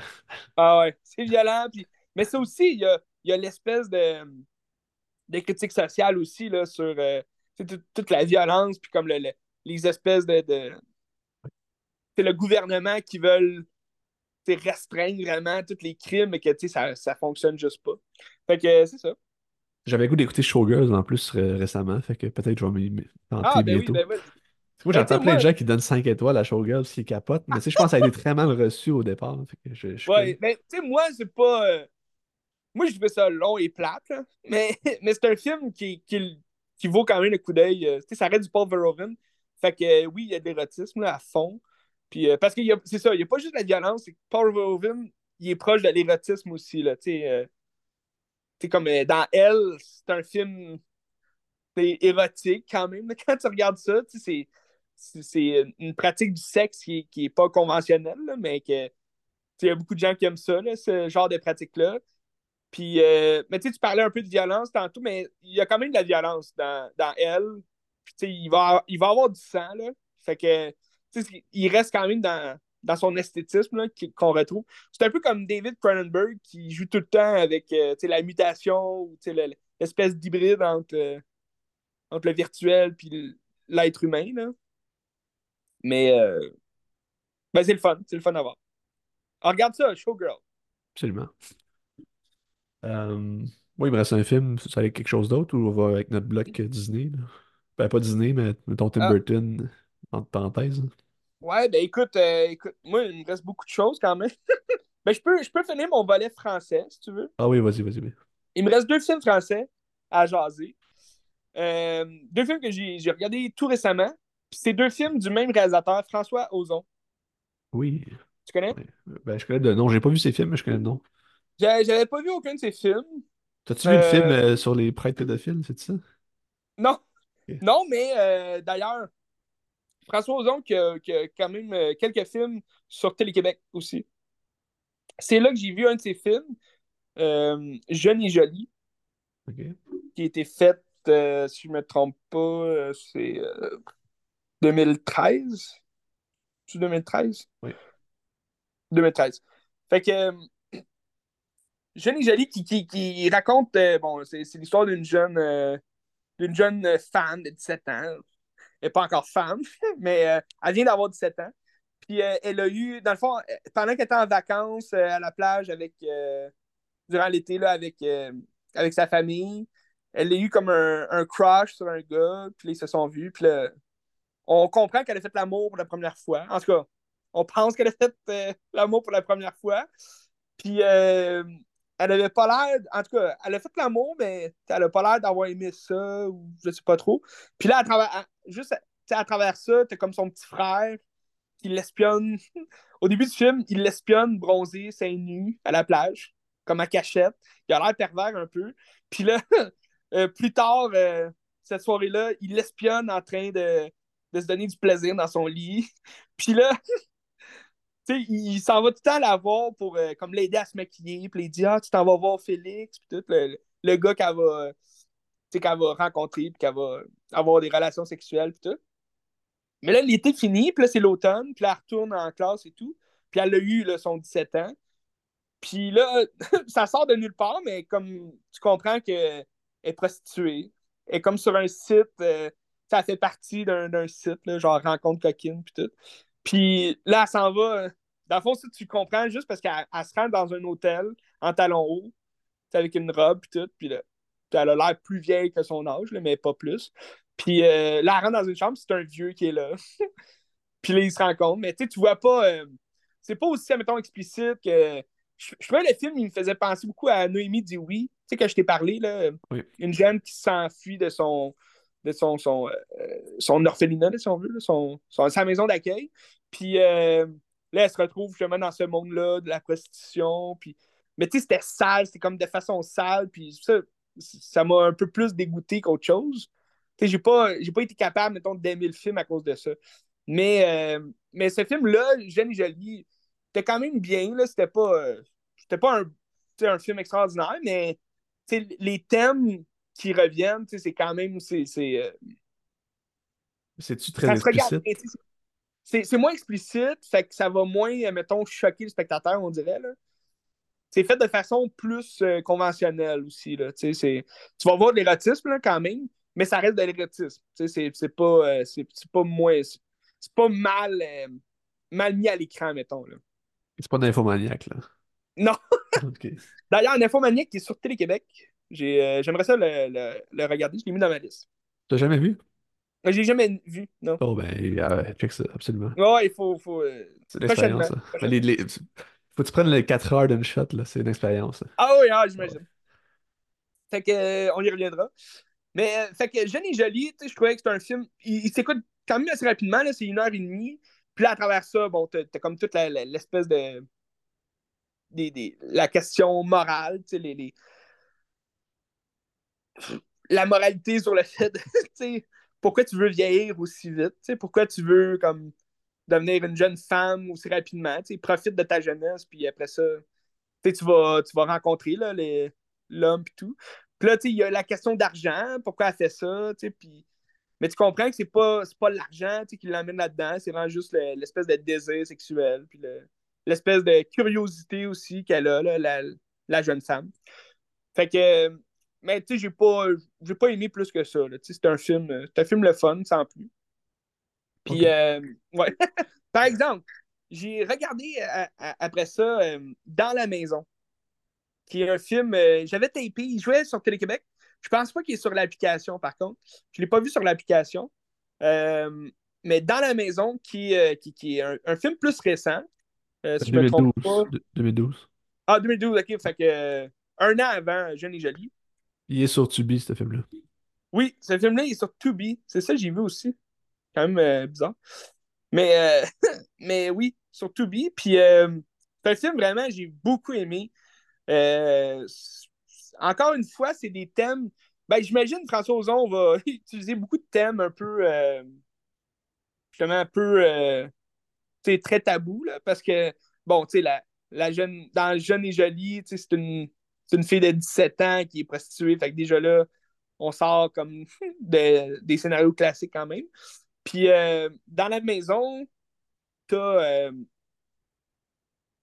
c'est quoi son nom? C'est euh, Fabrice Lucchini qui joue un, professeur de français au secondaire. Puis fin secondaire, là, si j'ai pu comprendre. Ben, tu en France, c'est pas le secondaire qui est fait, mais. Lycée. Le lycée, oui. c'est des jeunes de 16 ans puis euh, il enseigne la littérature, puis... Euh, mais tu sais, il déteste les jeunes, on dirait. Au début du film, tu vois qu'il est comme à bout. C'est un prof, il lit les dissertations, mettons, que les jeunes font, puis, tu sais, ils écrivent deux phrases, puis il est comme, pourquoi ils écrivent deux phrases? Ils sont cons, tu sais. Euh, je leur enseigne plein d'affaires, puis ils sont pas capables d'écrire un mot, tu sais, intéressant. Puis il y a sa femme, que c'est Kristen Scott Thomas. Elle a joué dans beaucoup de films américains, elle. Elle me disait de quoi, son visage? Elle a changé ses cheveux un peu, mais c'est une actrice française quand même. Puis, dans le patient anglais. Oui, oui.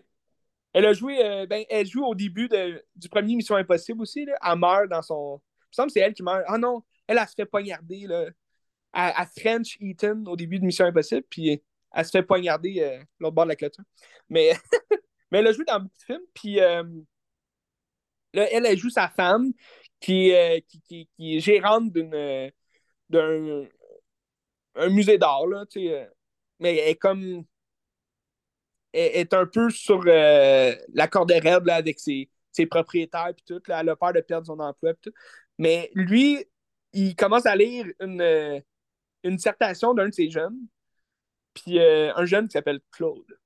Puis oui, c'est ça, Claude, il y a 16 ans. Puis il commence à lire, puis la dissertation, dans le fond, c'était juste de raconter leur week-end. Qu'est-ce qu'ils ont fait durant le week-end. Puis lui, il commence à écrire que il, est allé chez un de ses amis, qui s'appelle Rafa. Puis euh, c'est un diminutif de Raphaël.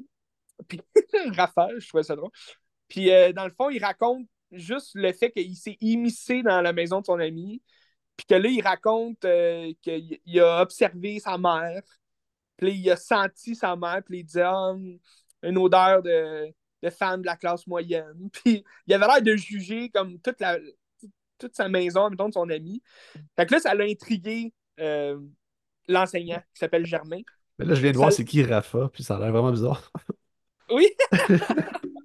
Bastien Ghetto. Puis euh, c'est ça, fait que là, ça l'a intrigué le professeur. Que, puis, tu sais, il, a, écrit. Euh, c'est le seul à avoir écrit comme une page recto-verso. Fait que là, ça, ça l'intrigue. Puis il montre ça à sa femme. Sa femme a dit il a l'air fucky, ce gars-là. Puis sais, ça fait peur à sa femme. Donc, ça dit, Christy, euh, on dirait que, tu sais, il, je sais pas, il. c'est pas qu'il insulte là, la, maison des autres, mais c'est comme si il, il, va juger vraiment l'apparence de la maison, puis de la mère de son ami, toute la quête. Fait que là, le, prof va avoir une rencontre avec lui, puis il va dire ben, pourquoi t'es écrit ça, pourquoi t'es es allé chez eux, puis t'as jugé tout l'environnement? Puis là, le jeune, il dit ben, Vous avez demandé euh, d'écrire euh, sur ce qu'on a fait euh, ce week-end. Puis je trouvais ça intéressant d'écrire ça. Fait que là, il remet un devoir en avance. Puis le devoir, ça suit, dans le fond, la suite de l'histoire qu'il est retourné chez son ami. Puis là, cette fois-là, il parle, mettons, il parle de son père, que, comment il est habillé, puis là, le sentiment qu'il lui donne, puis toute la kit.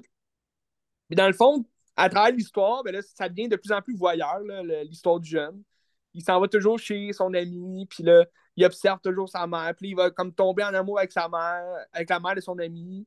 Puis là, l'enseignant, lui, ça l'intrigue, il va continuer de, de, rencontrer le jeune à part même, puis là, il va y avoir des ragots là, dans le lycée, partout. Puis ça va être comme pourquoi le prof il te prend à part, il te fait-tu des attouchements, des choses comme ça? Puis dans le fond, c'est juste une histoire de voyeur entre un prof puis un jeune. Que le prof, lui, devient voyeur à travers les écrits du jeune, mais le jeune, lui, il les vit vraiment.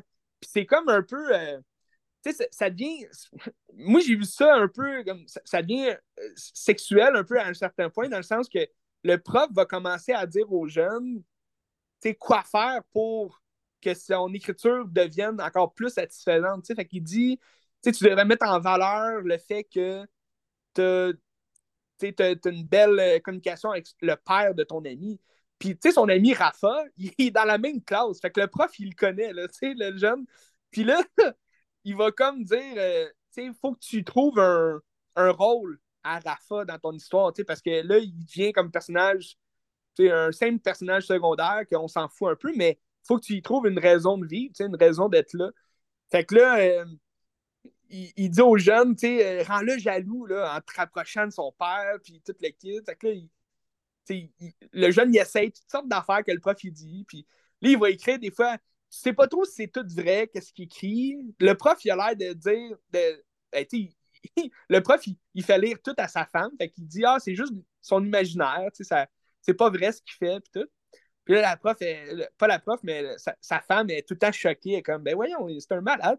Puis là, un moment donné, il va écrire, mettons, ah ben là, je, peux pas dire ça, c'est un punch. Si vous voulez l'écouter sur Tubi, allez-y. Euh, mais bref, au cours de l'histoire, des fois, il va inventer des affaires, puis le prof, il va vraiment capoter parce qu'il va penser que c'est vrai.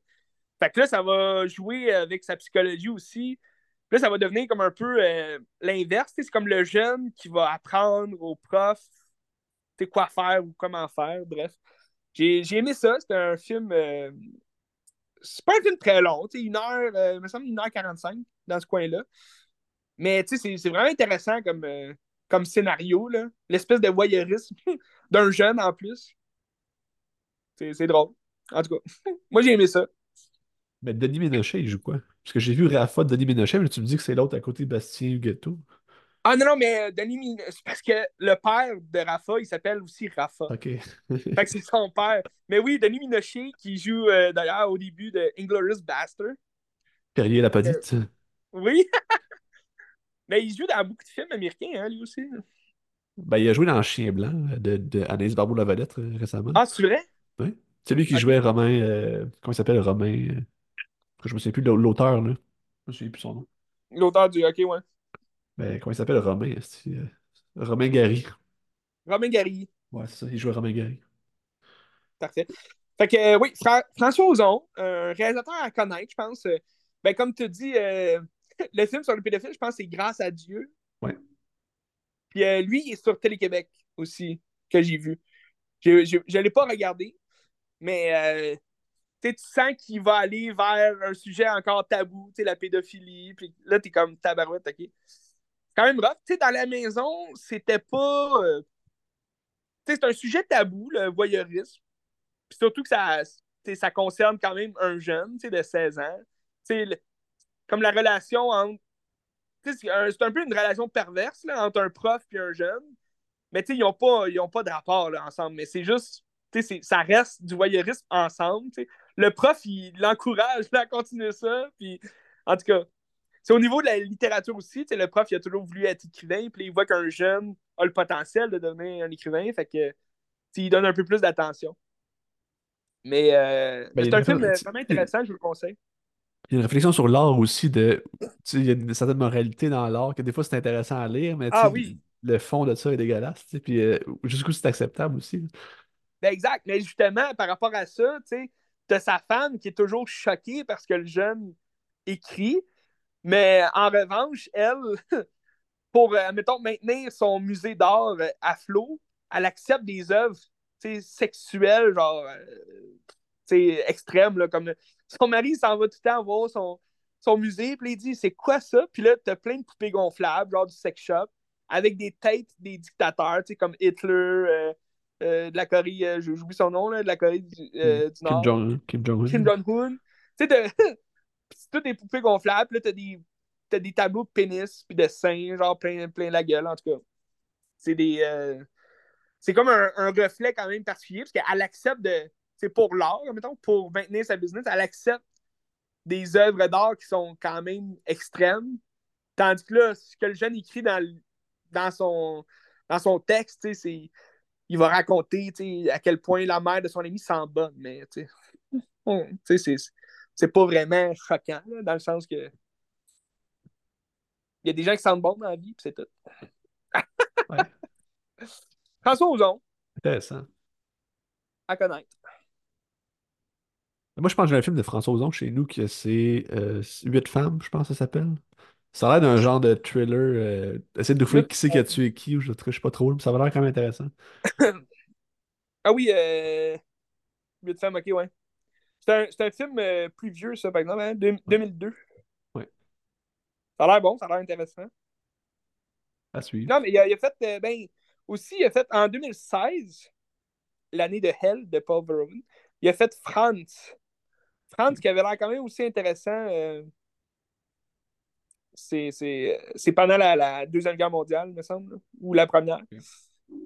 Mais tu sais, Ah, quand on parle, mettons, de grâce à Dieu, là, je pense que tout le background du film, puis ce qui s'est passé en marge, euh, c'est intéressant aussi parce que tu avais comme le procès de ce pédophile-là en même temps euh, que le film. Fait que là, c'était comme pas sûr que le film allait sortir à cause de ça, c'était comme une intrusion Oh au tribunal, je sais pas trop. C'est quand même intéressant. Je sais pas trop là-dedans, mais euh, ce serait fun de s'intéresser à ça. Ouais, ben, assurément que c'est un film qui a l'air intéressant, là. Mis ma liste sur Télé-Québec, l'application. Ça, ça doit pas être euh, si léger que ça, ce film-là, là, mais en tout cas, ça doit être bon Non, ça a l'air, c'est ça, là. On se fera un, un double euh, programmation avec euh. Vas-y, c'est bon. Ben, je pense un de ses derniers films qui est sorti, c'est euh, Summer of 85. Ah, Été c'est- il est 85. sorti cet été, hein, ça se peut-tu? Ou l'année passée? Je vois 2020 ici. 2020, ok. Ouais. Je pense que c'est son plus récent. Parce que sinon, c'est ça, ça date. Non, mais il euh, vient d'en sortir un, François Ozon, ça s'appelle Mon Crime, qui jouait au cinéma récemment, me semble, Mon Crime. Je sais pas où est-ce qu'il jouait, là, mais je l'ai vu quelque part. Ça ici, là, Mon Mon Crime. crime. Ah oui, ok, ok. Ouais.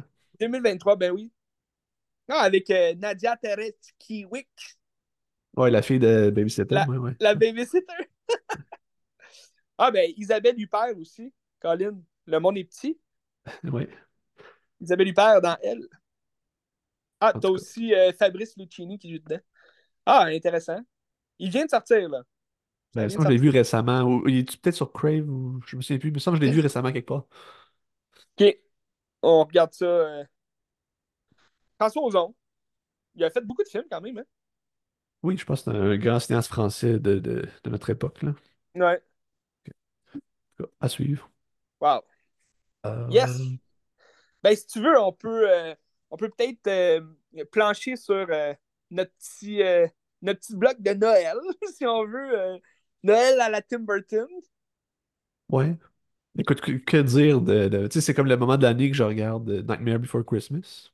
Ouais, Film qui n'a pas besoin de présentation parce que c'est incroyable. tu sais, Je pense que c'est le seul film d'animation côté 1. Ou, en tout cas, si, c'est pas le seul, il n'y en a pas beaucoup. Là, ce qui est phénoménal. Puis tu sais, je regardais ça, le film a 30 ans cette année.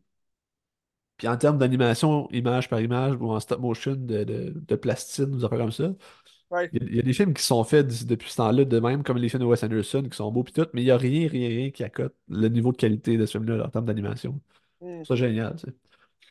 Puis je je sais pas, qu'est-ce qui fait que ce film-là a autant marqué une génération? Ça, je ne sais pas. Je pense que ben, c'est une, une animation peu conventionnelle aussi, qui, qui est propre à Tim Burton. C'est sûr que sur la production, Tim Burton était bon là, pour ce film-là. Euh, le, le réalisateur, par exemple, je, je sais pas. C'est euh, Henry Selick, le réalisateur. C'est lui qui a fait euh, neuf. euh, Non, euh, ben, Coraline. Je pense qu'il a fait neuf aussi, mais c'est lui qui a fait Coraline. ça. Fait que c'est une, animation qui reprend aussi dans ses autres films. C'est une animation qui peut aussi rappeler euh, Granit et, et Wallet. Là. Ouais, ouais, ouais. Je sais pas si t'as déjà vu ce film-là. Ou euh, Chicken Runs. Chicken Runs. C'est une animation tu sais, en pâte à modeler un peu. Mais tu sais, c'est du stop motion. Fait que euh, stop motion, euh, on connaît Tim Burton pour euh, Frankenweenie, mettons, qui a fait ça. Puis euh, il me semble qu'il avait fait un autre film. moi, je l'ai pas vu, mais je pense que tu l'as vu, La, Vincent. ma- la, la mariée. Ben, aussi, il me semble, Ah, place. Cadavérique, ben oui. Mais Vincent, oui, je l'ai vu. euh, C'est comme son premier. C'était-tu un peu ça ou euh, c'était plus du dessin en stop motion? que c'était plus du dessin, Vincent, mais je me Ouais, souviens plus. C'est un court-métrage. Ouais. Mais, euh, mais ta question, pourquoi ça a marqué une génération, je pense, c'est aussi la vibe du film. C'est comme, oui, c'est Noël, mais c'est Halloween en même temps aussi. C'est comme euh, une espèce d'amalgame, euh, une comédie d'horreur un peu pour enfants. Tu sais, fait que c'est c'est intéressant aussi. Tu sais, un- Il n'y en a pas deux comme, comme ce film-là. Tu sais. C'est ça. cadavérique, j'ai bien aimé aussi. Tu sais, ça reste un peu dans la même vibe, mais c'est moins. euh, on dirait, vu que tu as moins de réa- t'as moins d'appropriation, tu sais, de, Ben, au niveau des codes, euh, ben, tu as aussi les codes qu'on reconnaît toutes, comme toutes les différentes fêtes, puis toutes, qu'on voit Ouais, pas, mettons, dans, dans, dans la mariée cadavérique. tu sais.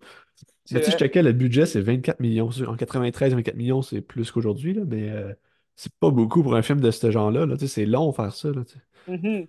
Puis Tim Burton, en 93, mais il avait quand même fait des gros succès. Il avait fait euh, Édouard Main d'argent. Il venait de- ben, Je pense que pourquoi il est pas réalisateur? C'est parce qu'il était toujours sur Batman, euh, en train de faire Oui, Batman le retour. Mais il était toujours sur le plateau de, de ça. C'est pour ça qu'ils mettent le film de Tim Burton, mais réalisé par Henry Selick, parce que c'était pas lui qui, qui avait été comme en charge à cause qu'il faisait d'autres choses. tu sais.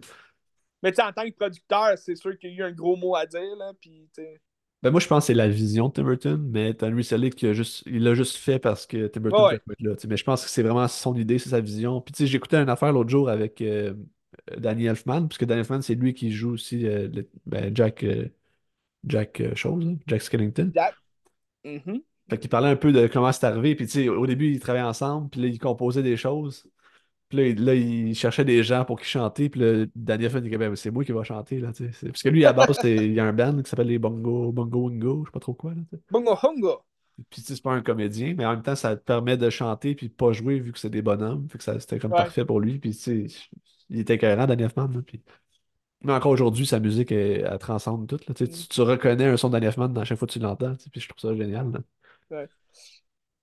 Fait que, ouais. C'est aussi, ouais, aussi un film de Disney qui, qui... ouais. Ben, qui détonnait beaucoup par rapport ça, à ce que Disney faisait, c'est ça. ben oui, tu sais, ça déclenche carrément, là, tu sais, c'est... Tu parles de films de Disney, il y a personne qui va dire « Ah, l'étrange Noël de Monsieur Jack », tu sais. Puis je pense que justement, ben, ben justement, c'est que Tim Burton était avec Disney, puis dans son livre, il en parle, puis c'était comme l'armée, puis il détestait ça, puis il voulait faire ses affaires, puis à un moment donné, ils l'ont comme tassé un peu, puis ils ont dit, gars, fais tes affaires, puis j'en fous la paix un peu. Pour eux, c'était juste un petit projet qui coûtait rien, puis c'était de la merde, puis ça a Ouais, donné ce film-là, tu sais.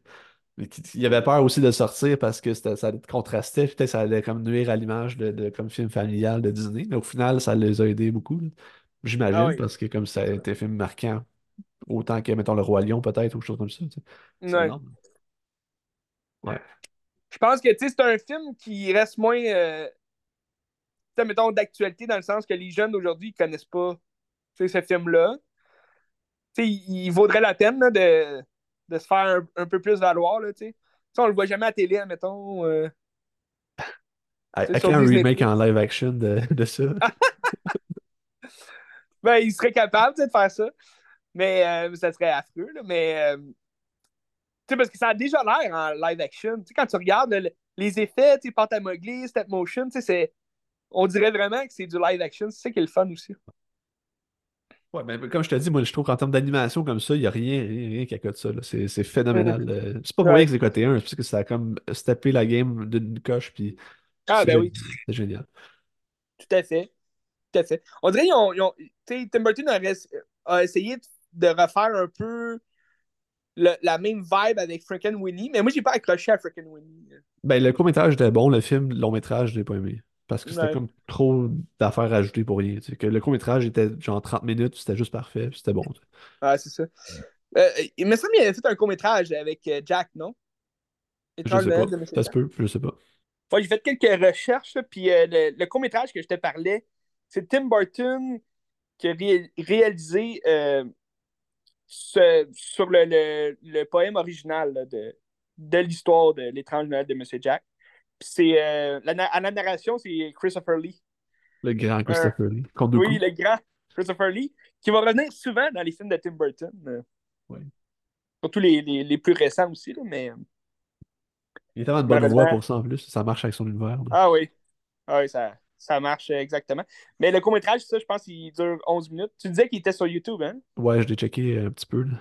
Ouais. Ah, c'est ça. Mais c'est Tim Burton qui a réalisé le court-métrage ou c'est juste sur le poème de, de Tim Burton? Non, non, il l'a réalisé aussi. Ok.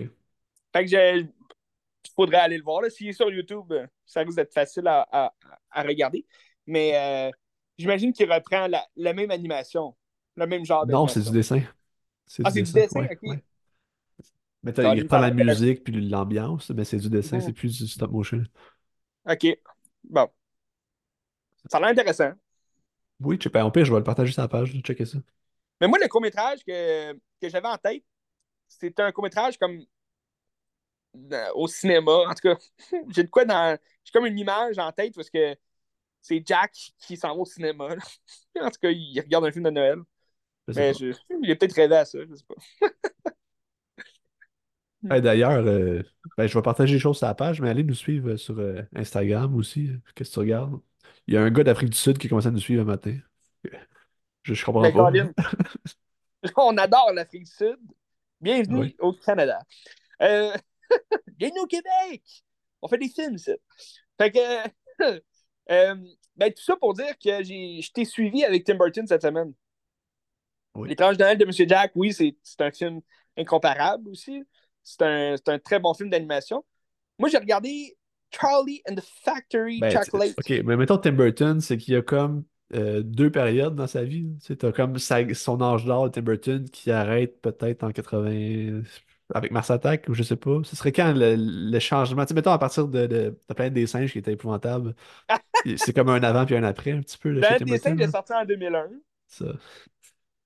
Fait que, euh, ben, c'est sûr que, tu sais, au, au cours des années 90, on a quand même vu plusieurs facettes de Tim Burton, mais ça restait du Tim Burton. Ça, maintenant, on prend euh, quelques-uns de ses premiers grands succès, qui est Batman, mettons, là, en 89.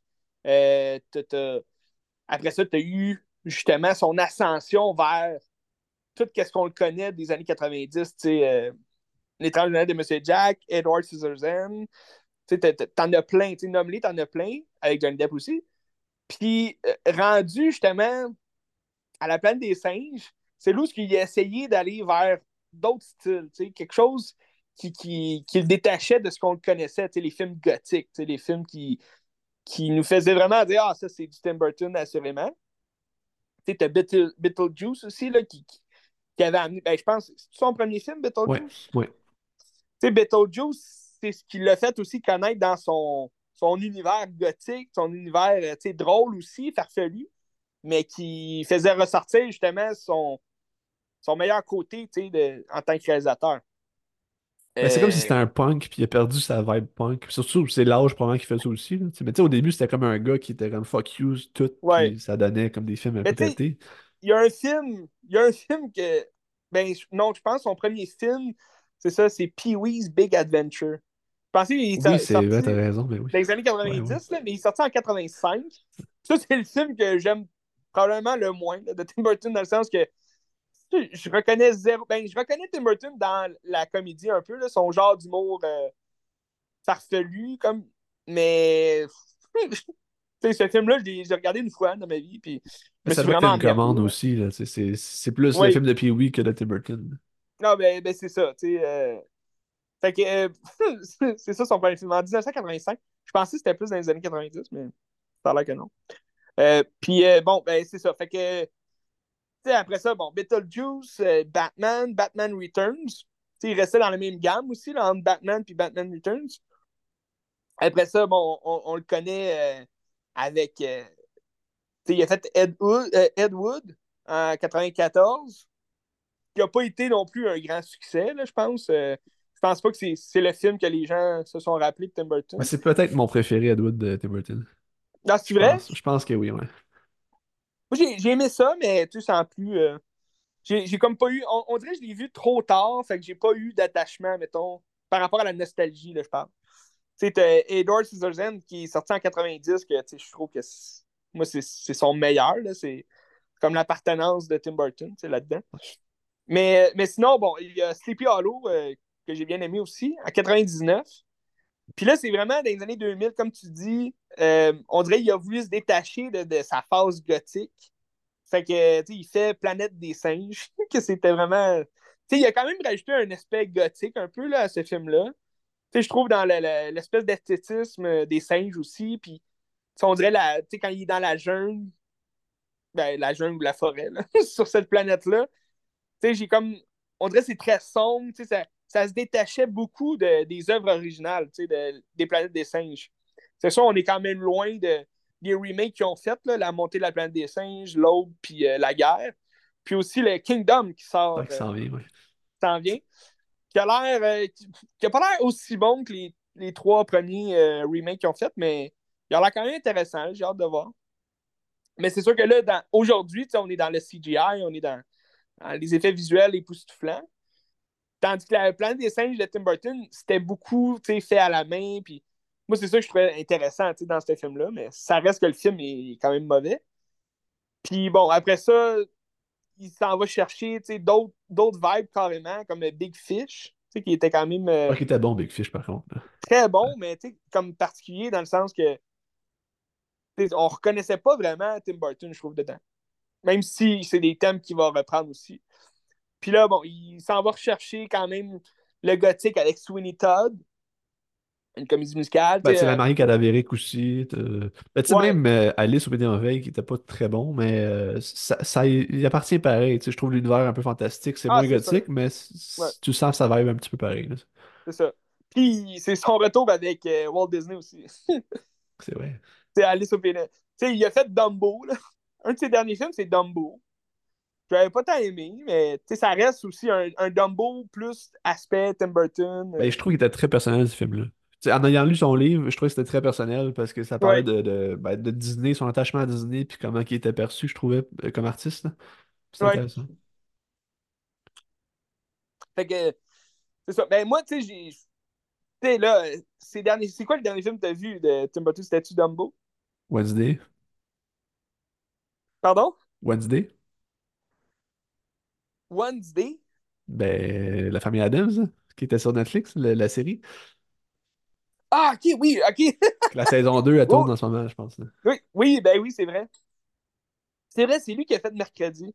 Ouais. Ben, tu vois, il- Mercredi, il a été cherché comme un aspect gothique aussi, tu sais, dans... Que j'aurais aimé qu'il y ait plus encore parce que Oui, c'était comme parfait pour lui, puis il aurait été quand même un peu soft. Mais j'espère que la saison 2 va être plus euh, déjantée.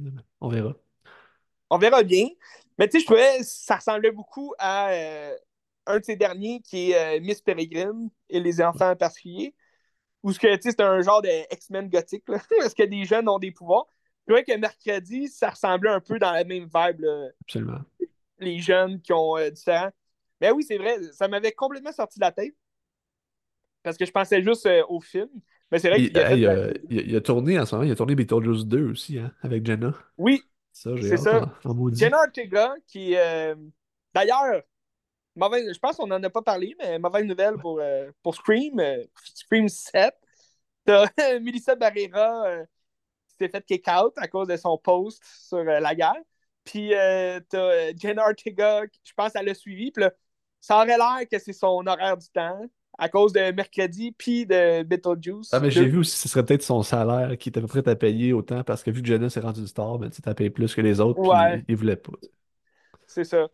Mais il y a aussi des rumeurs comme quoi ah, elle veut soutenir son ami qui s'est fait kick out. Fait que là, beaucoup d'affaires. Mais là, Scream 7, on sait pas qu'est-ce qui va se passer. Euh, Mais l'affaire, c'est que Jenna, as-tu vraiment besoin de Scream? Autant que Scream a besoin d'elle? C'est plus ça l'affaire. ben, c'est ça. Mais, mais tu sais, en même temps, je me dis, sais, le 6, il finit bien leur histoire, dans le sens que, tu sais, ils ont tué, ils ont, ben là, je veux pas spoiler rien, mais ils ont tué, puis, euh, tu sais, je veux dire, leur histoire est quand même close, dans le sens que, tu sais, elle lâche le masque à la fin, ils s'en vont, ils partent, tout le monde est heureux.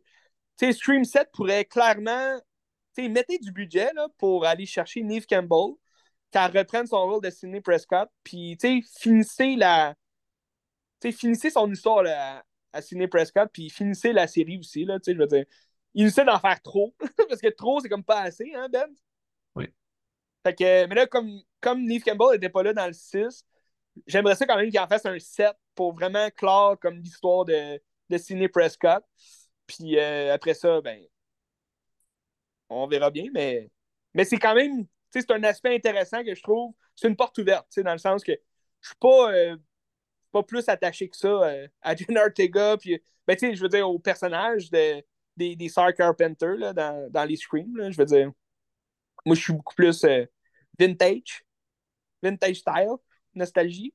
Mais euh, bref, j'aimerais ça que Gal Withers meure, mais en tout cas, c'est ça, mon avis à moi. Dans tous les cas, exactement. Jenna Ortega qui, qui joue également dans Beetlejuice 2, qui est le retour de Michael Keaton aussi en Beetlejuice, puis de Winona Ryder. Oui.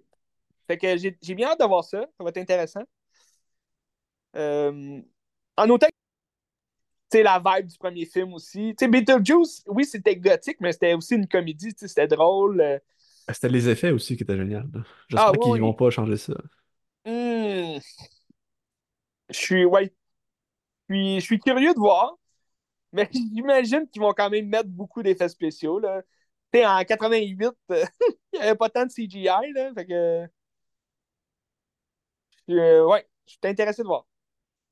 En autant que c'est pas Netflix qui le fait, moi, ça me va. Mais euh, Tim Burton, j'avais vu justement euh, Charlie et la chocolaterie cette semaine pour faire un peu un. Qui est bon aussi, là, qui est très sympathique. Oui, moi j'adore. Moi, je, le préfère même à l'original.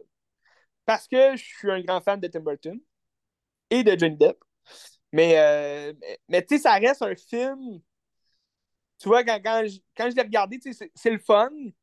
Mais ça reste un film qui est quand même enfantin, je trouve, là, dans la forme, puis comment c'est fait. Puis, tu sais, faut. Euh, on dirait que ça prend une vibe là, pour regarder ce film-là. Dans le temps des fêtes, c'est parfait parce que je trouve que c'est un film de temps des fêtes. Il y a de la neige, puis euh, tu rentres dans, dans un monde vraiment euh, incroyable.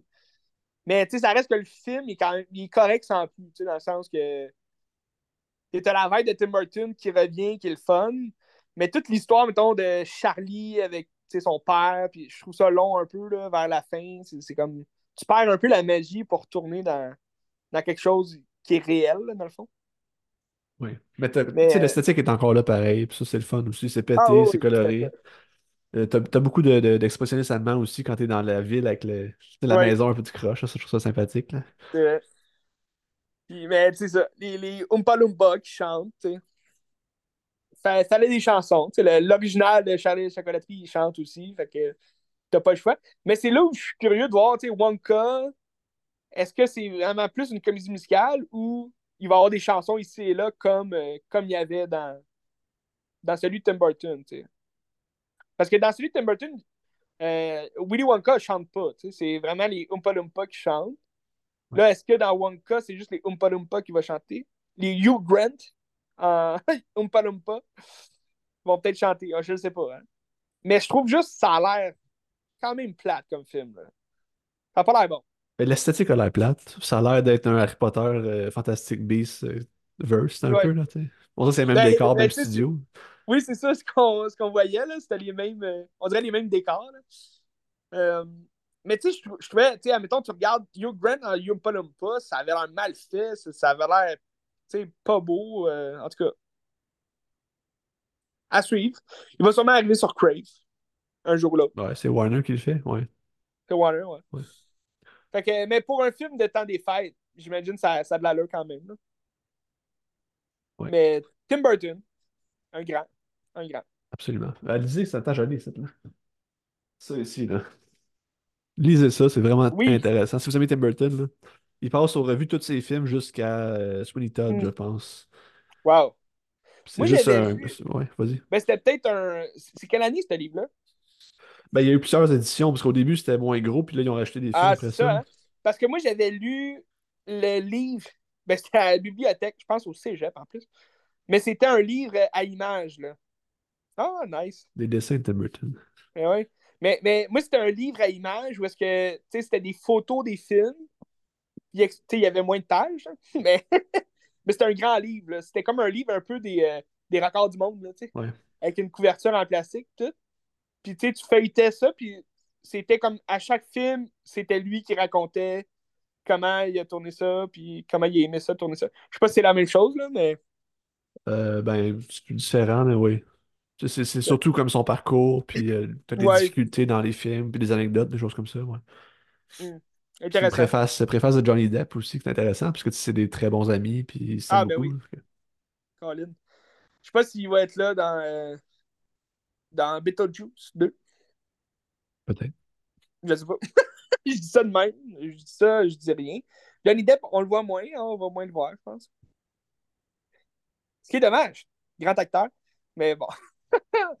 euh, ça, ça, conclut pour Tim Burton, je pense. Absolument. Que, checker Tim Burton, c'est un génie. Oui. Euh, toi, il te reste plus rien? Plus rien. Fait que là, Ben, on rentre dans un gros bloc un bloc québécois. Un bloc de nostalgie aussi. Là. De nostalgie, exact. Je sais pas à quel point tu es familier avec euh, la série dont je vais te parler. Euh, ben, tu sais, j'étais pas assidu là-dessus, mais tu sais, je le regardais euh, quand ça a donné. Fantastique. Ben écoute, moi, je suis un, un, énorme fan. c'est ma série jeunesse favorite. Euh, on est chanceux parce que des séries de même, il s'en fait plus. Là. ben, il s'en fait plus, tu sais Moi, j'ai regardé ça quand c'était sur Canal Famille, tu sais, puis Canal Famille, bon, c'est devenu VRAC TV. VRAC TV, n'existe plus. Ben, tu sais, c'est devenu VRAC, je pense. Non, c'est fermé, ça, ça, a fermé. Oui, je sais, mais je veux dire, ça a fermé, euh, ça s'appelait VRAC. Ouais. Ce qui était bon, c'est quand ça s'appelait VRAC TV. Bon, ils ont, avec ils ont le petit martien bleu, là. Oui, c'était drôle, hein, ce petit. Puis, euh, ben bon, euh, je te parle, le gros black dont je te parle, c'est euh, Dans une galaxie près de chez vous. Dans une galaxie près de chez vous, qui a débuté en 99, quand même. Combien de saisons qu'ils ont fait? Quatre. Il y a quatre saisons. mais ouais, ça a débuté en 99. Puis, bon, ça a fini ça, ça, ça, a fini après quatre saisons. Je ne sais pas sur combien d'années ça s'est euh, prolongé, en tout cas. Là. Mais tu sais, c'est des. Ça a fini en 2001? Ouais. Ils ont quand même fait rapide, les quatre saisons. mais euh, mais tu sais, c'est des, des, épisodes de, de 30 minutes. Euh, tu sais, as la première saison euh, qui, est, qui, est, quand même différente de toutes les, les trois autres saisons que tu vas avoir. Tu sais, l'image est un peu plus un peu plus granuleuse. T'as pas, pas vraiment la bonne, euh, la bonne réalisation, je trouve, mais, mais, mais c'est quand même le fun. Ça, ça, ça te rentre dans un, une ambiance vraiment particulière. Mais tu as des personnages aussi qui sont juste là dans la première saison, dont euh, Falbo, qui est euh, le, le, maître d'armes, le soldat, si tu veux, du vaisseau. Ça, il est joué par Colin, c'est quoi déjà son nom? Ah, Paul Amarani, oui, oui. Oui, Paul Amarani, c'est ça. Il était blond, il était comme bleaché dans, dans la série. C'est drôle. Puis euh, il joue Falbo, c'est un cave. Un cave euh, qui, qui, qui, est le soldat, si tu veux, du vaisseau. Puis t'as aussi Isabella qui est jouée par. Euh, voyons. J'ai son, son nom. Pascal Monpetit. OK. Puis, puis c'est eux autres sont juste là dans, euh, dans la première saison. Puis t'as aussi euh, le, personnage de Valence. Ben, dans le fond, Isabella, c'est la médecin du vaisseau. Puis euh, t'as. Pas Mirabella. Mirabella, ouais, excuse. J'avais Isabella dans la tête. Mirabella. Puis t'as Valence, qui est la psychologue du vaisseau. Et aussi la, la concubine du capitaine Charles Patnaud. Euh, qui, qui, est jouée par une actrice différente. C'est euh, Isabelle, si je ne me trompe pas. Euh. Valence? Ben, ok, tu parles dans la saison 1, c'est pas Ouais, dans la saison 1, je pense que c'est Isabelle Brassard, c'est ça? Ouais, c'est ça. Ouais, exactement. Après ça, ça a été. Euh, Sylvie Moreau. Ouais, ouais, c'est ça, Sylvie Moreau. Excuse, j'ai les noms. Puis. Fait que la saison 1, est quand même à part, elle est différente un peu est drôle, c'est très, euh, très satirique. Mais tu sais, là, tu as tous les autres personnages aussi qui reviennent dans, dans, les, dans les quatre saisons, en fait. Euh, Charles Patnaud, qui est joué par Guy Jourdouin. Euh, Flavien Bouchard, qui est joué par Claude, Claude Legault. Qui est le créateur de Dans une galaxie près de chez vous. Tu as Réal Bossé, qui va arriver dans saison 2 en tant que Serge, le, le robot, le, le cyborg, si tu veux. Là. Ben non, c'est vraiment un robot complet. Euh, T'as Didier Lucien qui joue euh, le, pilote. Euh, Stéphane Kreit qui va jouer Brad. Brad Spitfire, le plus détestable scientifique. Puis t'as aussi euh, Mélanie Ménard qui va, qui va arriver en même temps que Réal Bossé dans saison 2. Qui va jouer Petroya. Fait que, mais tu sais, tout oui, c'est des petits épisodes d'une demi-heure. Ben, ça durait une demi-heure avec les annonces. Fait que, mettons, chaque épisode dure 23 minutes, peut-être, 25. Puis, euh, mais tu sais, ça s'écoute tellement bien. Moi, j'ai toutes les saisons chez nous. J'avais reçu, euh, ma, ma marraine m'avait acheté euh, quand j'étais plus jeune. Je pense que ça, ça doit plus se vendre vraiment. c'est vraiment unique là, dans son genre, mais parce que les, les saisons se vendaient là, une par une. Là. Mettons, tu fais acheter la saison 1 puis tout en DVD.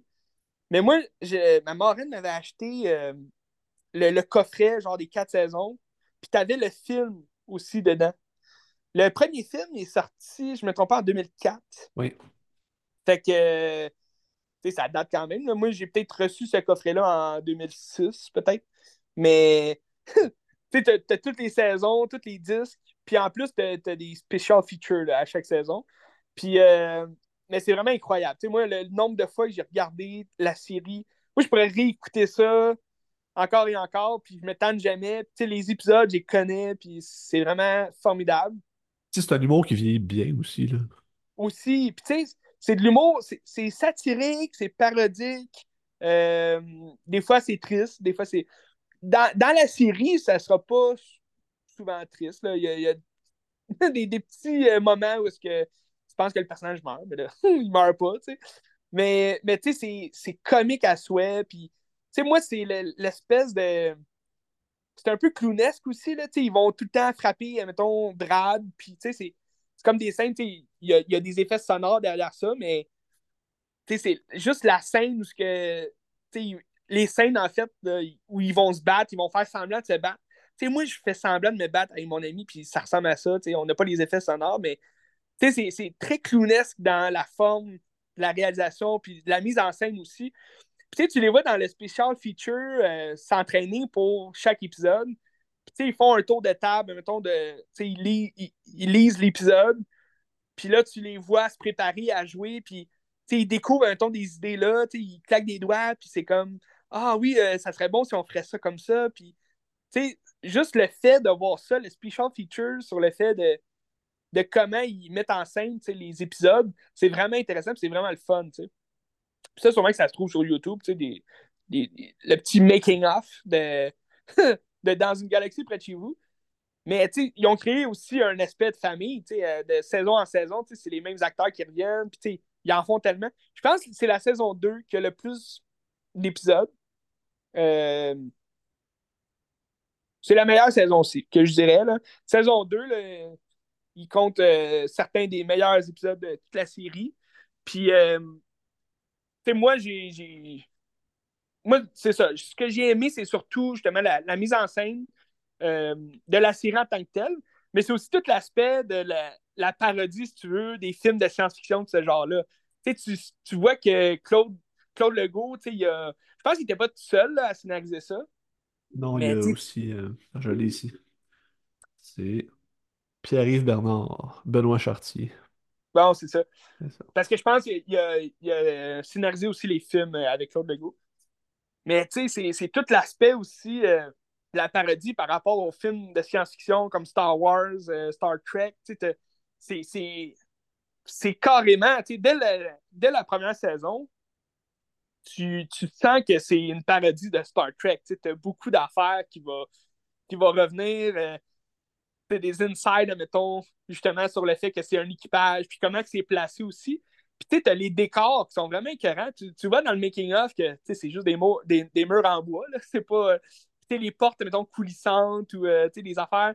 Ça a l'air vraiment. Avec les effets sonores, tu peux faire plein d'affaires, mais c'est tellement bien fait. Puis je trouve ça tellement le fun de voir justement le making-of, de comment c'est fait. Puis qu'est-ce qu'ils ont réussi à faire aussi là, pour une série jeunesse de cette envergure-là c'est sûr que, mettons, on parle d'une grenade avec ça.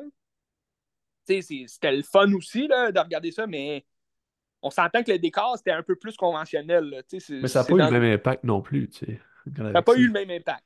moi, je me rappelle au primaire, le non-brad, là, tout le monde faisait ça. non-brad avec un coup. Euh, puis là, à ce qui paraît, ça marche pour vrai. Là. si tu frappes quelqu'un de même, il s'endort. Tout, Mais, mais tu sais, t'avais, mettons, je pense que c'est surtout le fait que ça se passe dans l'espace, puis c'est comme science-fiction un peu. Pour une série jeunesse québécoise en plus, c'est très différent.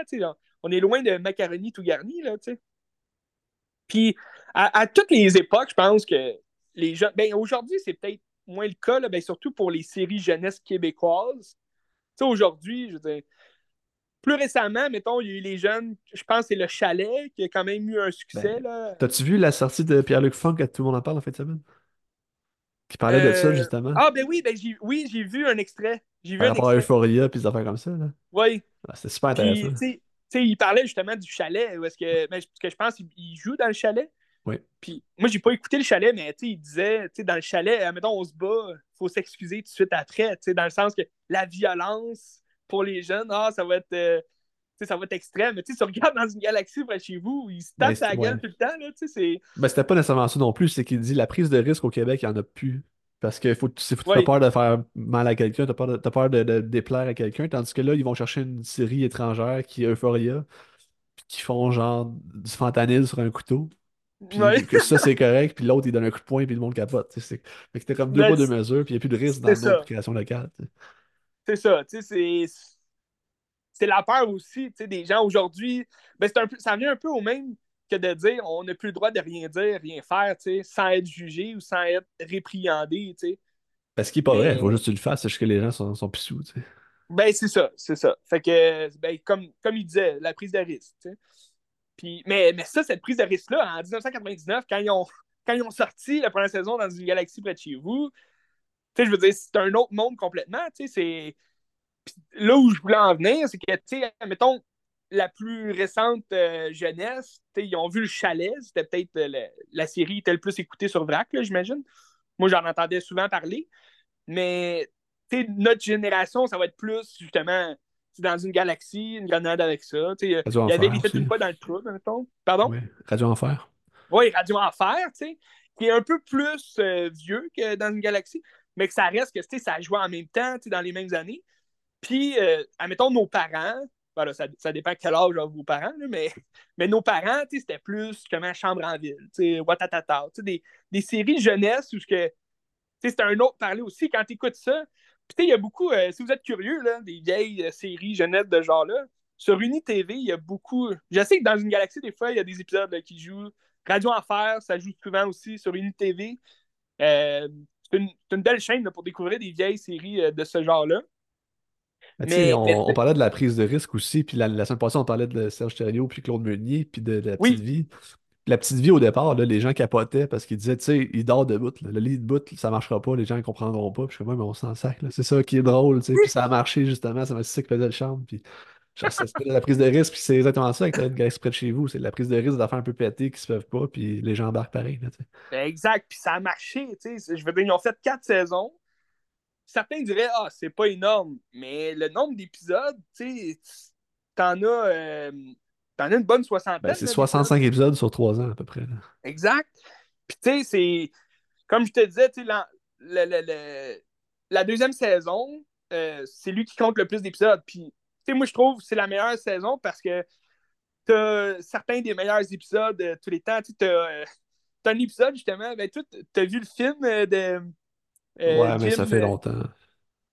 Non, Hein? mais je veux dire, t'as vu le film. Euh, euh, c'est quoi déjà le film? Euh, Y a-tu un film qui s'appelle Jim et Jill que t'as vu? Ah, Jules et Jim, ouais. Jules et Jim. Ouais, Mais là, t'as t'as un épisode qui s'appelle Jim et Jules. ouais.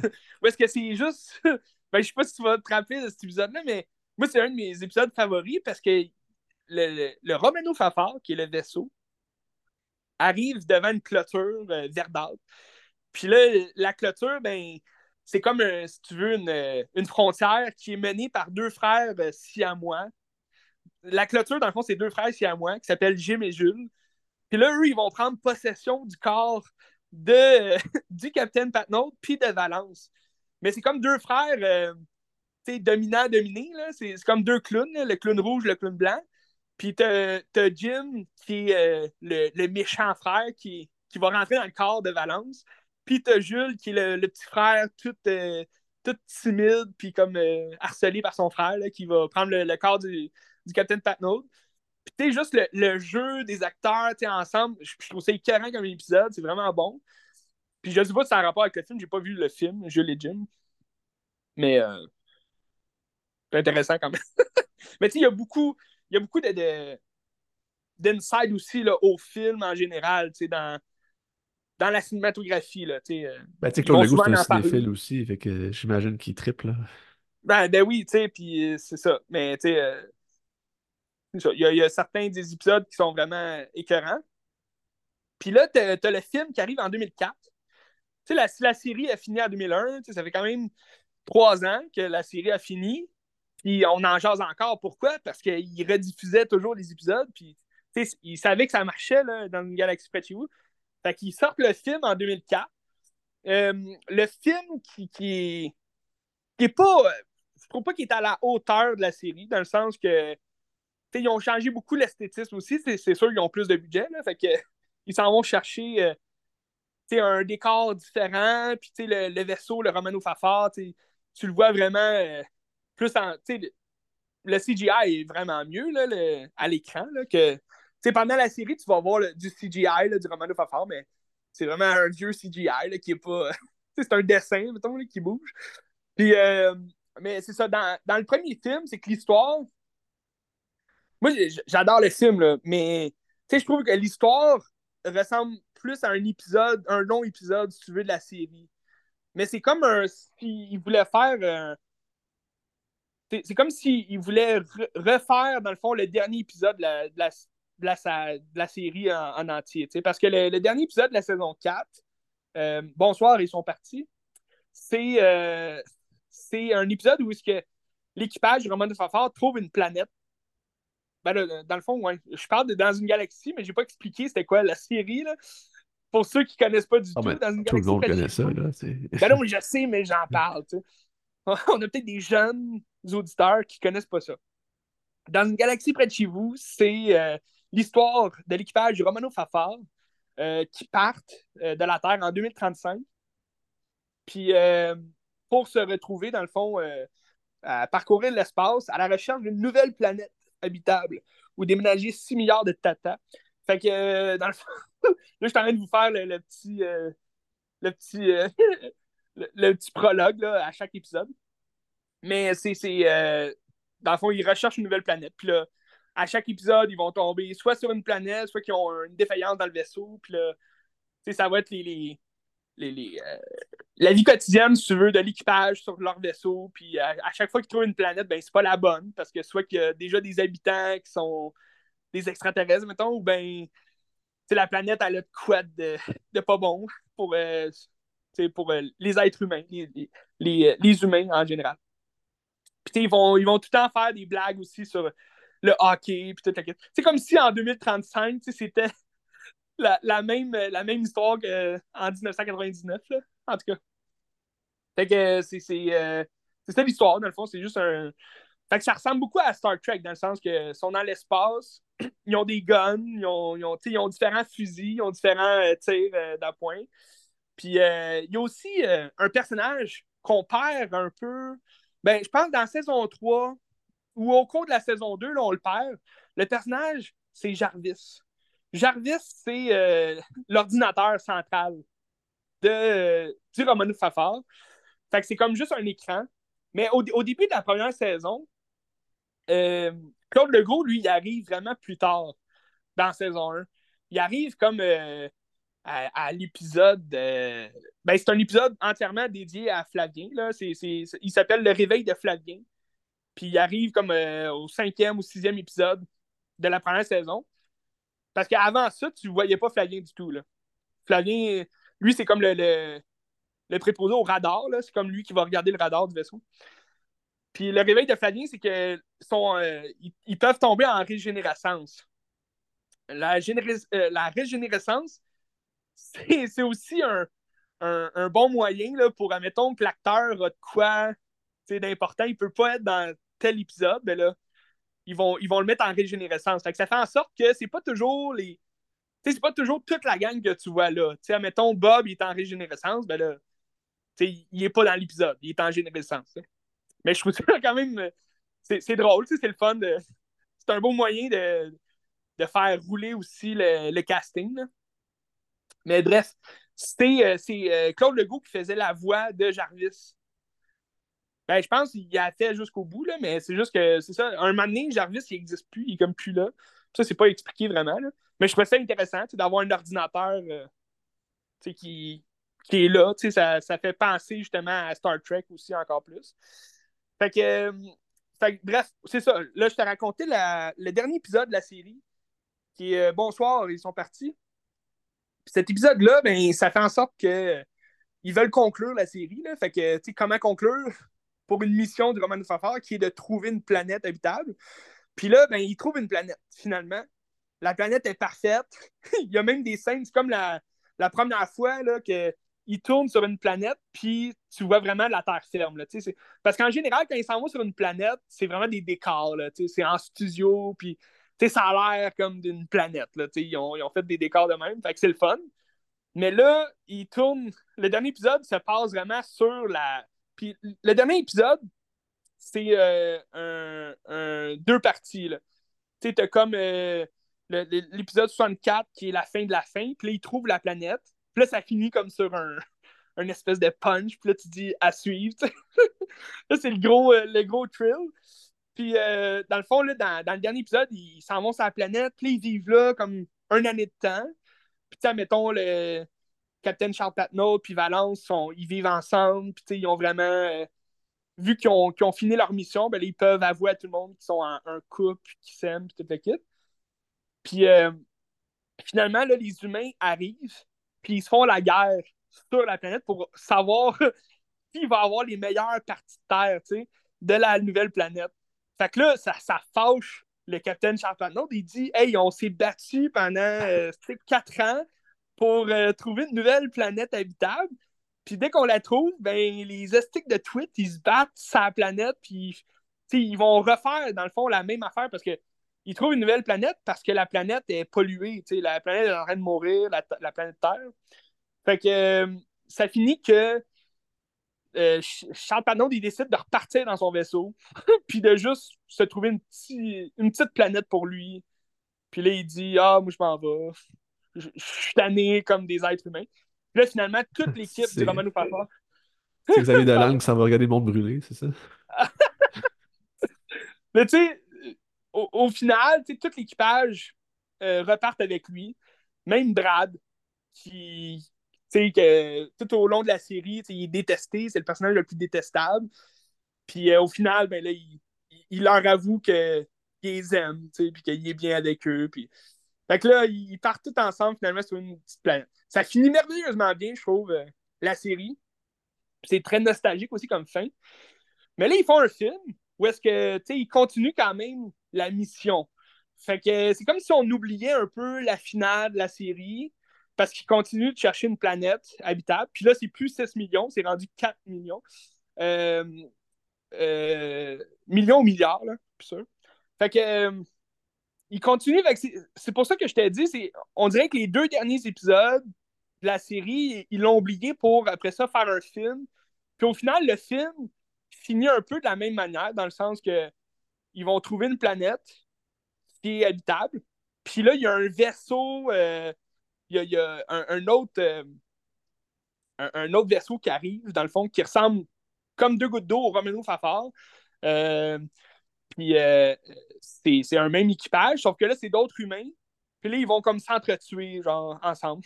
Donc, euh, ça reste que la fin de l'histoire qu'ils mettent euh, quand même dans, dans le film, c'est comme quoi que la race humaine reste, reste des cons, puis on va juste continuer de se battre, puis faire la guerre partout où on va. Fait que c'est un peu une critique sociale aussi, de façon plus humoristique aussi, là, mais, mais t'as as une bonne scène une bonne scène très euh, dramatique là, à la fin, à propos de Flavien Bouchard, joué par Claude Legault. Mais, mais c'est le fun, t'as plus de budget aussi pour un film, fait que c'est sûr que les, les, planètes qu'ils visitent euh, sont, plus. Euh, c'est vraiment sur la terre ferme, puis là, ils ont plus de, de terrain de jeu, si tu veux, où, ils ont réalisé dans, dans des forêts, puis là, ça, ça ressemble. C'est pas, pas extravagant non plus, là. tu, ça paraît pas mal comme la Terre, c'est juste qu'il tourne plus dans les, places, plus euh, dans le boisé ou dans les forêts. ça paraît un peu plus euh, distant comme, euh, comme Terre, mais comme planète en fait. Mais, le film, c'est ça, je trouve, l'esthétique reflète moins la série. Puis vu que c'est comme plus épisodique, vu que c'est comme des, gags, surtout au début du film, le film dure pas tellement longtemps, là, 1h45 peut-être dans, dans ce coin-là. Mais, euh, mais c'est ça, 1 heure, 1h40 peut-être. là. Mais ça reste que le film, il est quand même le fun. C'est le fun de voir aussi euh, la, la, suite, justement, de la série euh, ont fait avec plus de budget. Tu retrouves aussi les, les, les personnages qu'on aime tant de la série. Mais là, en 2008, donc quatre ans plus tard, ils décident de faire un deuxième film. Que le premier film a quand même bien marché, là. on va pas se mentir ça a super bien marché. Fait que le deuxième film, là, il est sorti en 2008. Puis moi, je l'aime encore plus que le premier film. Moi, le deuxième film, je trouve que c'est une fin parfaite, je trouve, pour la, la, série en tant que telle. Tu sais, le premier film qui finissait euh, un peu comme la fin, la, finale de la série, là, dans le sens que ils retournent dans le vaisseau puis ils continuent leur chemin, ils continuent de trouver une planète. Fait que ça laissait la porte ouverte à un deuxième film, mais on savait pas trop s'il allait sortir. Puis finalement, quatre ans plus tard, le deuxième film sort. Deuxième film qui dure euh, pas mal le même temps, 1h40 environ. Puis euh, encore là, c'est un film, il rajoute du budget. les, je trouve que les effets visuels sont mieux que dans le premier film, justement. Euh, ça va avec la technologie aussi euh, de l'époque. Mais, euh, mais je trouve que le deuxième film, il y a une histoire un peu plus. Un, peu mieux. si je peux dire. Comme, ouais, structuré parce que c'est moins épisodique. L'histoire commence dès le départ. Il y a une sonde. Une sonde qui. ou comme dirait le capitaine Charles Patnaud, une sonde qui va, euh, qui va atterrir, dans le fond, sur une planète. Euh, euh, elle, va se faire frapper par un chevreuil de l'espace. Puis, fait tu sais, déjà là, c'est assez satirique, un, chevreuil de l'espace. Qui va, qui, elle va se retrouver sur une planète. Puis les autres, ben, ils vont descendre sur cette planète-là pour retrouver leur sonde. c'est une sonde qui, qui, a comme toutes les données des planètes qui a été visitées pour voir s'il y a une planète qui, qui est faite pour la Terre pour les êtres vivants. Fait que euh, ils s'en vont sur cette planète-là, puis là, ça déclenche direct une, euh, la situation du film dans laquelle ils, vont se retrouver à. Pour, pour avoir leur sonde, ils vont devoir aider ce peuple-là euh, de cette planète-là à, à comme arrêter les Iraniens qui sont un un, un, groupe de la planète voisine. C'est comme deux, deux clans qui se font la guerre. Fait que là, ben, l'équipage Romano Fafard accepte, évidemment, pour, pour retrouver leur sonde, pour avoir leurs données sur les planètes. Puis, euh, l'histoire est mieux structurée, puis, tu sais, les gags sont, sont encore meilleurs. C'est de mieux en mieux, tu sais, les gags, je trouve, euh, ils vieillissent pas, c'est toujours bon, c'est toujours le fun, euh, toujours drôle, tu sais, moi, je ris à chaque fois. Puis, je trouve, c'est surtout la finale du deuxième film, c'est très émouvant, puis c'est aussi très, c'est très emblématique de la série en tant que telle. C'est une fin qui est farfelue, qui est vraiment parodique, puis c'est clownesque, mais je trouve que ça fit tellement dans la série en tant que telle. là, je peux dire la fin, vu que ça fait quand même euh, plusieurs années que c'est sorti. Dans le fond, ça va finir comme quoi ils vont trouver un zip dans l'espace, puis une, fly, puis euh, le zip mène sur la Terre, mais genre euh, en 2008. fait que les autres, ils se retrouvent en. Là, pendant le deuxième film, ils sont plus en 2035. je pense qu'ils sont rendus en, en 2040, quelque chose comme ça. Fait que euh, là, c'est 40 années avant. Fait que là, ils se disent, ah, en 2008, il n'était pas encore trop tard pour sauver la Terre. La pollution n'était pas encore assez. Fait que là, ils décident de faire des, des vidéos genre pour expliquer la situation, qu'est-ce qui se passe. Puis euh, le Captain Arnold, il dit Hey, je vais passer dans la flag avec les vidéos, puis je vais aller présenter au monde entier euh, qu'est-ce qui s'est passé dans le futur, puis pour les aider à, arrêter de polluer, puis comme sauver notre Terre. Fait que ce serait comme l'idée la, la, plus, euh, la plus cool à faire, garder notre propre planète. Mais là, ce qui arrive, c'est qu'il n'a pas le temps de passer dans la fly. Fait qu'il fait juste jeter les vidéos. Puis euh, à la fin, ben là, ça se retrouve que les vidéos font en sorte que ça augmente comme le. Tu sais, les gens l'ont pas pris au sérieux. Puis là, ça augmente comme les, les, ventes de gaz, puis comme les gros chars qui se vendent, tout. Fait que là, c'est comme si c'était un, un cercle vicieux, comme quoi c'est à cause du Captain Charles Batnaud que la Terre est morte. c'est complètement farfelu, mais c'est crampant en même temps. Puis là, tu vois aussi un jeune euh, Flavien Bouchard avec son meilleur ami, Bob. Bob, qui est euh, Didier Lucien, qui est le capitaine du vaisseau. Euh, pas le capitaine, le, pilote. Puis là, c'est comme les deux qui sont jeunes qui se disent Ah, ça a l'air cool, tu sais, être capitaine du vaisseau, moi, j'aimerais ça, tu sais, aller dans l'espace. C'est juste drôle, là, tu, vois, comme des, des effets du passé. Mais tu sais, c'est. ça. ça. finit sur le fait qu'ils envoient la vidéo, puis après ça, ils se disent Ah ben, c'est dans leurs mains, là, maintenant. On va se trouver une petite planète pour nous autres, puis that's it, là. Fait que là, ils, dans le fond, ils s'en vont vivre sur la planète qui ont essayé de, de retrouver leur son. Là. Fait que euh, je trouve que ça finit bien la série en tant que telle. Là, c'est sûr qu'ils travaillent sur un 3. Euh, je sais pas s'il est en tournage, il a été financé, je pense. Mais... Il, est financé, mais je ne sais pas s'il tourne. Euh, je sais que Claude Legault, il en parle souvent. Là. Il, dit souvent Ah, vous, allez voir, vous savez pas on dirait qu'il a l'air de dire, vous savez pas à quoi vous attendre, ça va vraiment être écœurant comme film, fait que j'ai vraiment hâte de voir.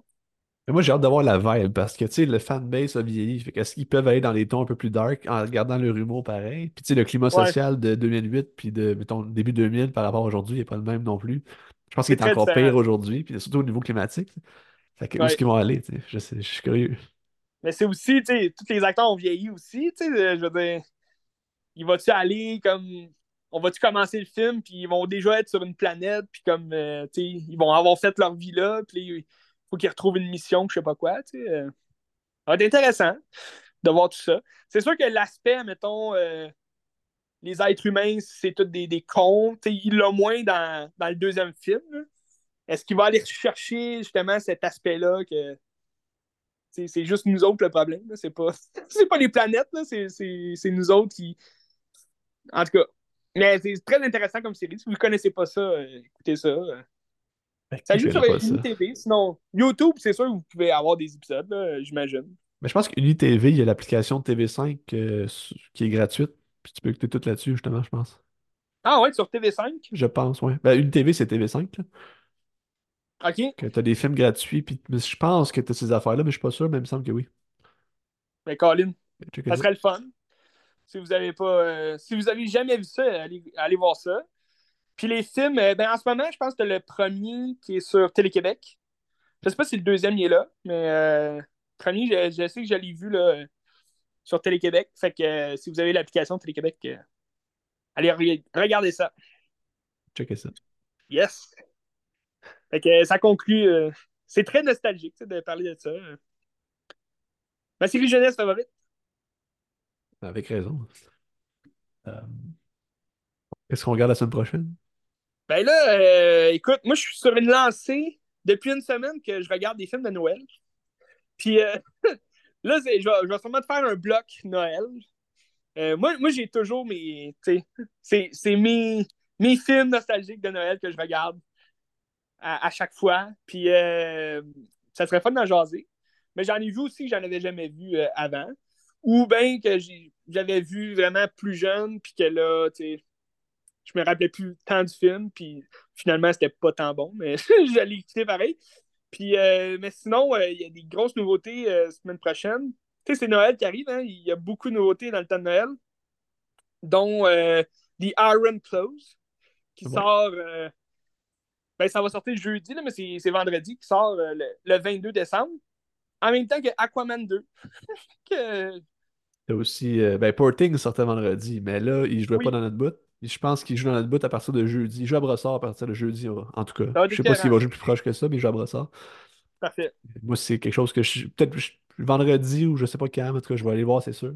Peut-être me claquer un peu de Yorgos Santimos aussi d'ici là, genre de ben, favorite, parce que c'est pas longtemps que C'est ça, j'allais te dire, j'ai jamais vu de favorite, mais il est dans ma liste. Fait que euh, c'est sûr que je vais, je vais me claquer ça euh, pour t'accompagner si jamais j'ai pas le temps d'aller voir Porting. Parce que Porting, c'est quelque chose qui m'intéresse aussi. Fait qu'il y a beaucoup de films là, à, venir. Moi, je vais à la Cinémathèque mercredi voir le film d'André Forcy avec Michel Côté, qui s'appelle Au clair de la lune. Euh, oh! de 83, qui a été co-scénarisé avec Michel Côté aussi. Fait que ça, j'ai bien hâte de voir ça. Ça a l'air bon. Ça a l'air pété. C'est le, le, seul que Michel Côté a réalisé? Non, non, il n'a pas réalisé, il a co-scénarisé. Mais c'est ah, André, Forcy qui le. André Forcy qui l'a. J'ai compris co-réalisé. Non, co-scénarisé. Ok. Intéressant. Très intéressant. Un jeune Michel Côté, fait que ça va être le fun de voir ça. Cruising Bar. Ouais. Hmm. ben, Colin, on va avoir une belle, une belle semaine de film encore une fois. Absolument. Puis euh, on va se parler de tout ça à Qu'est-ce que tu regardes?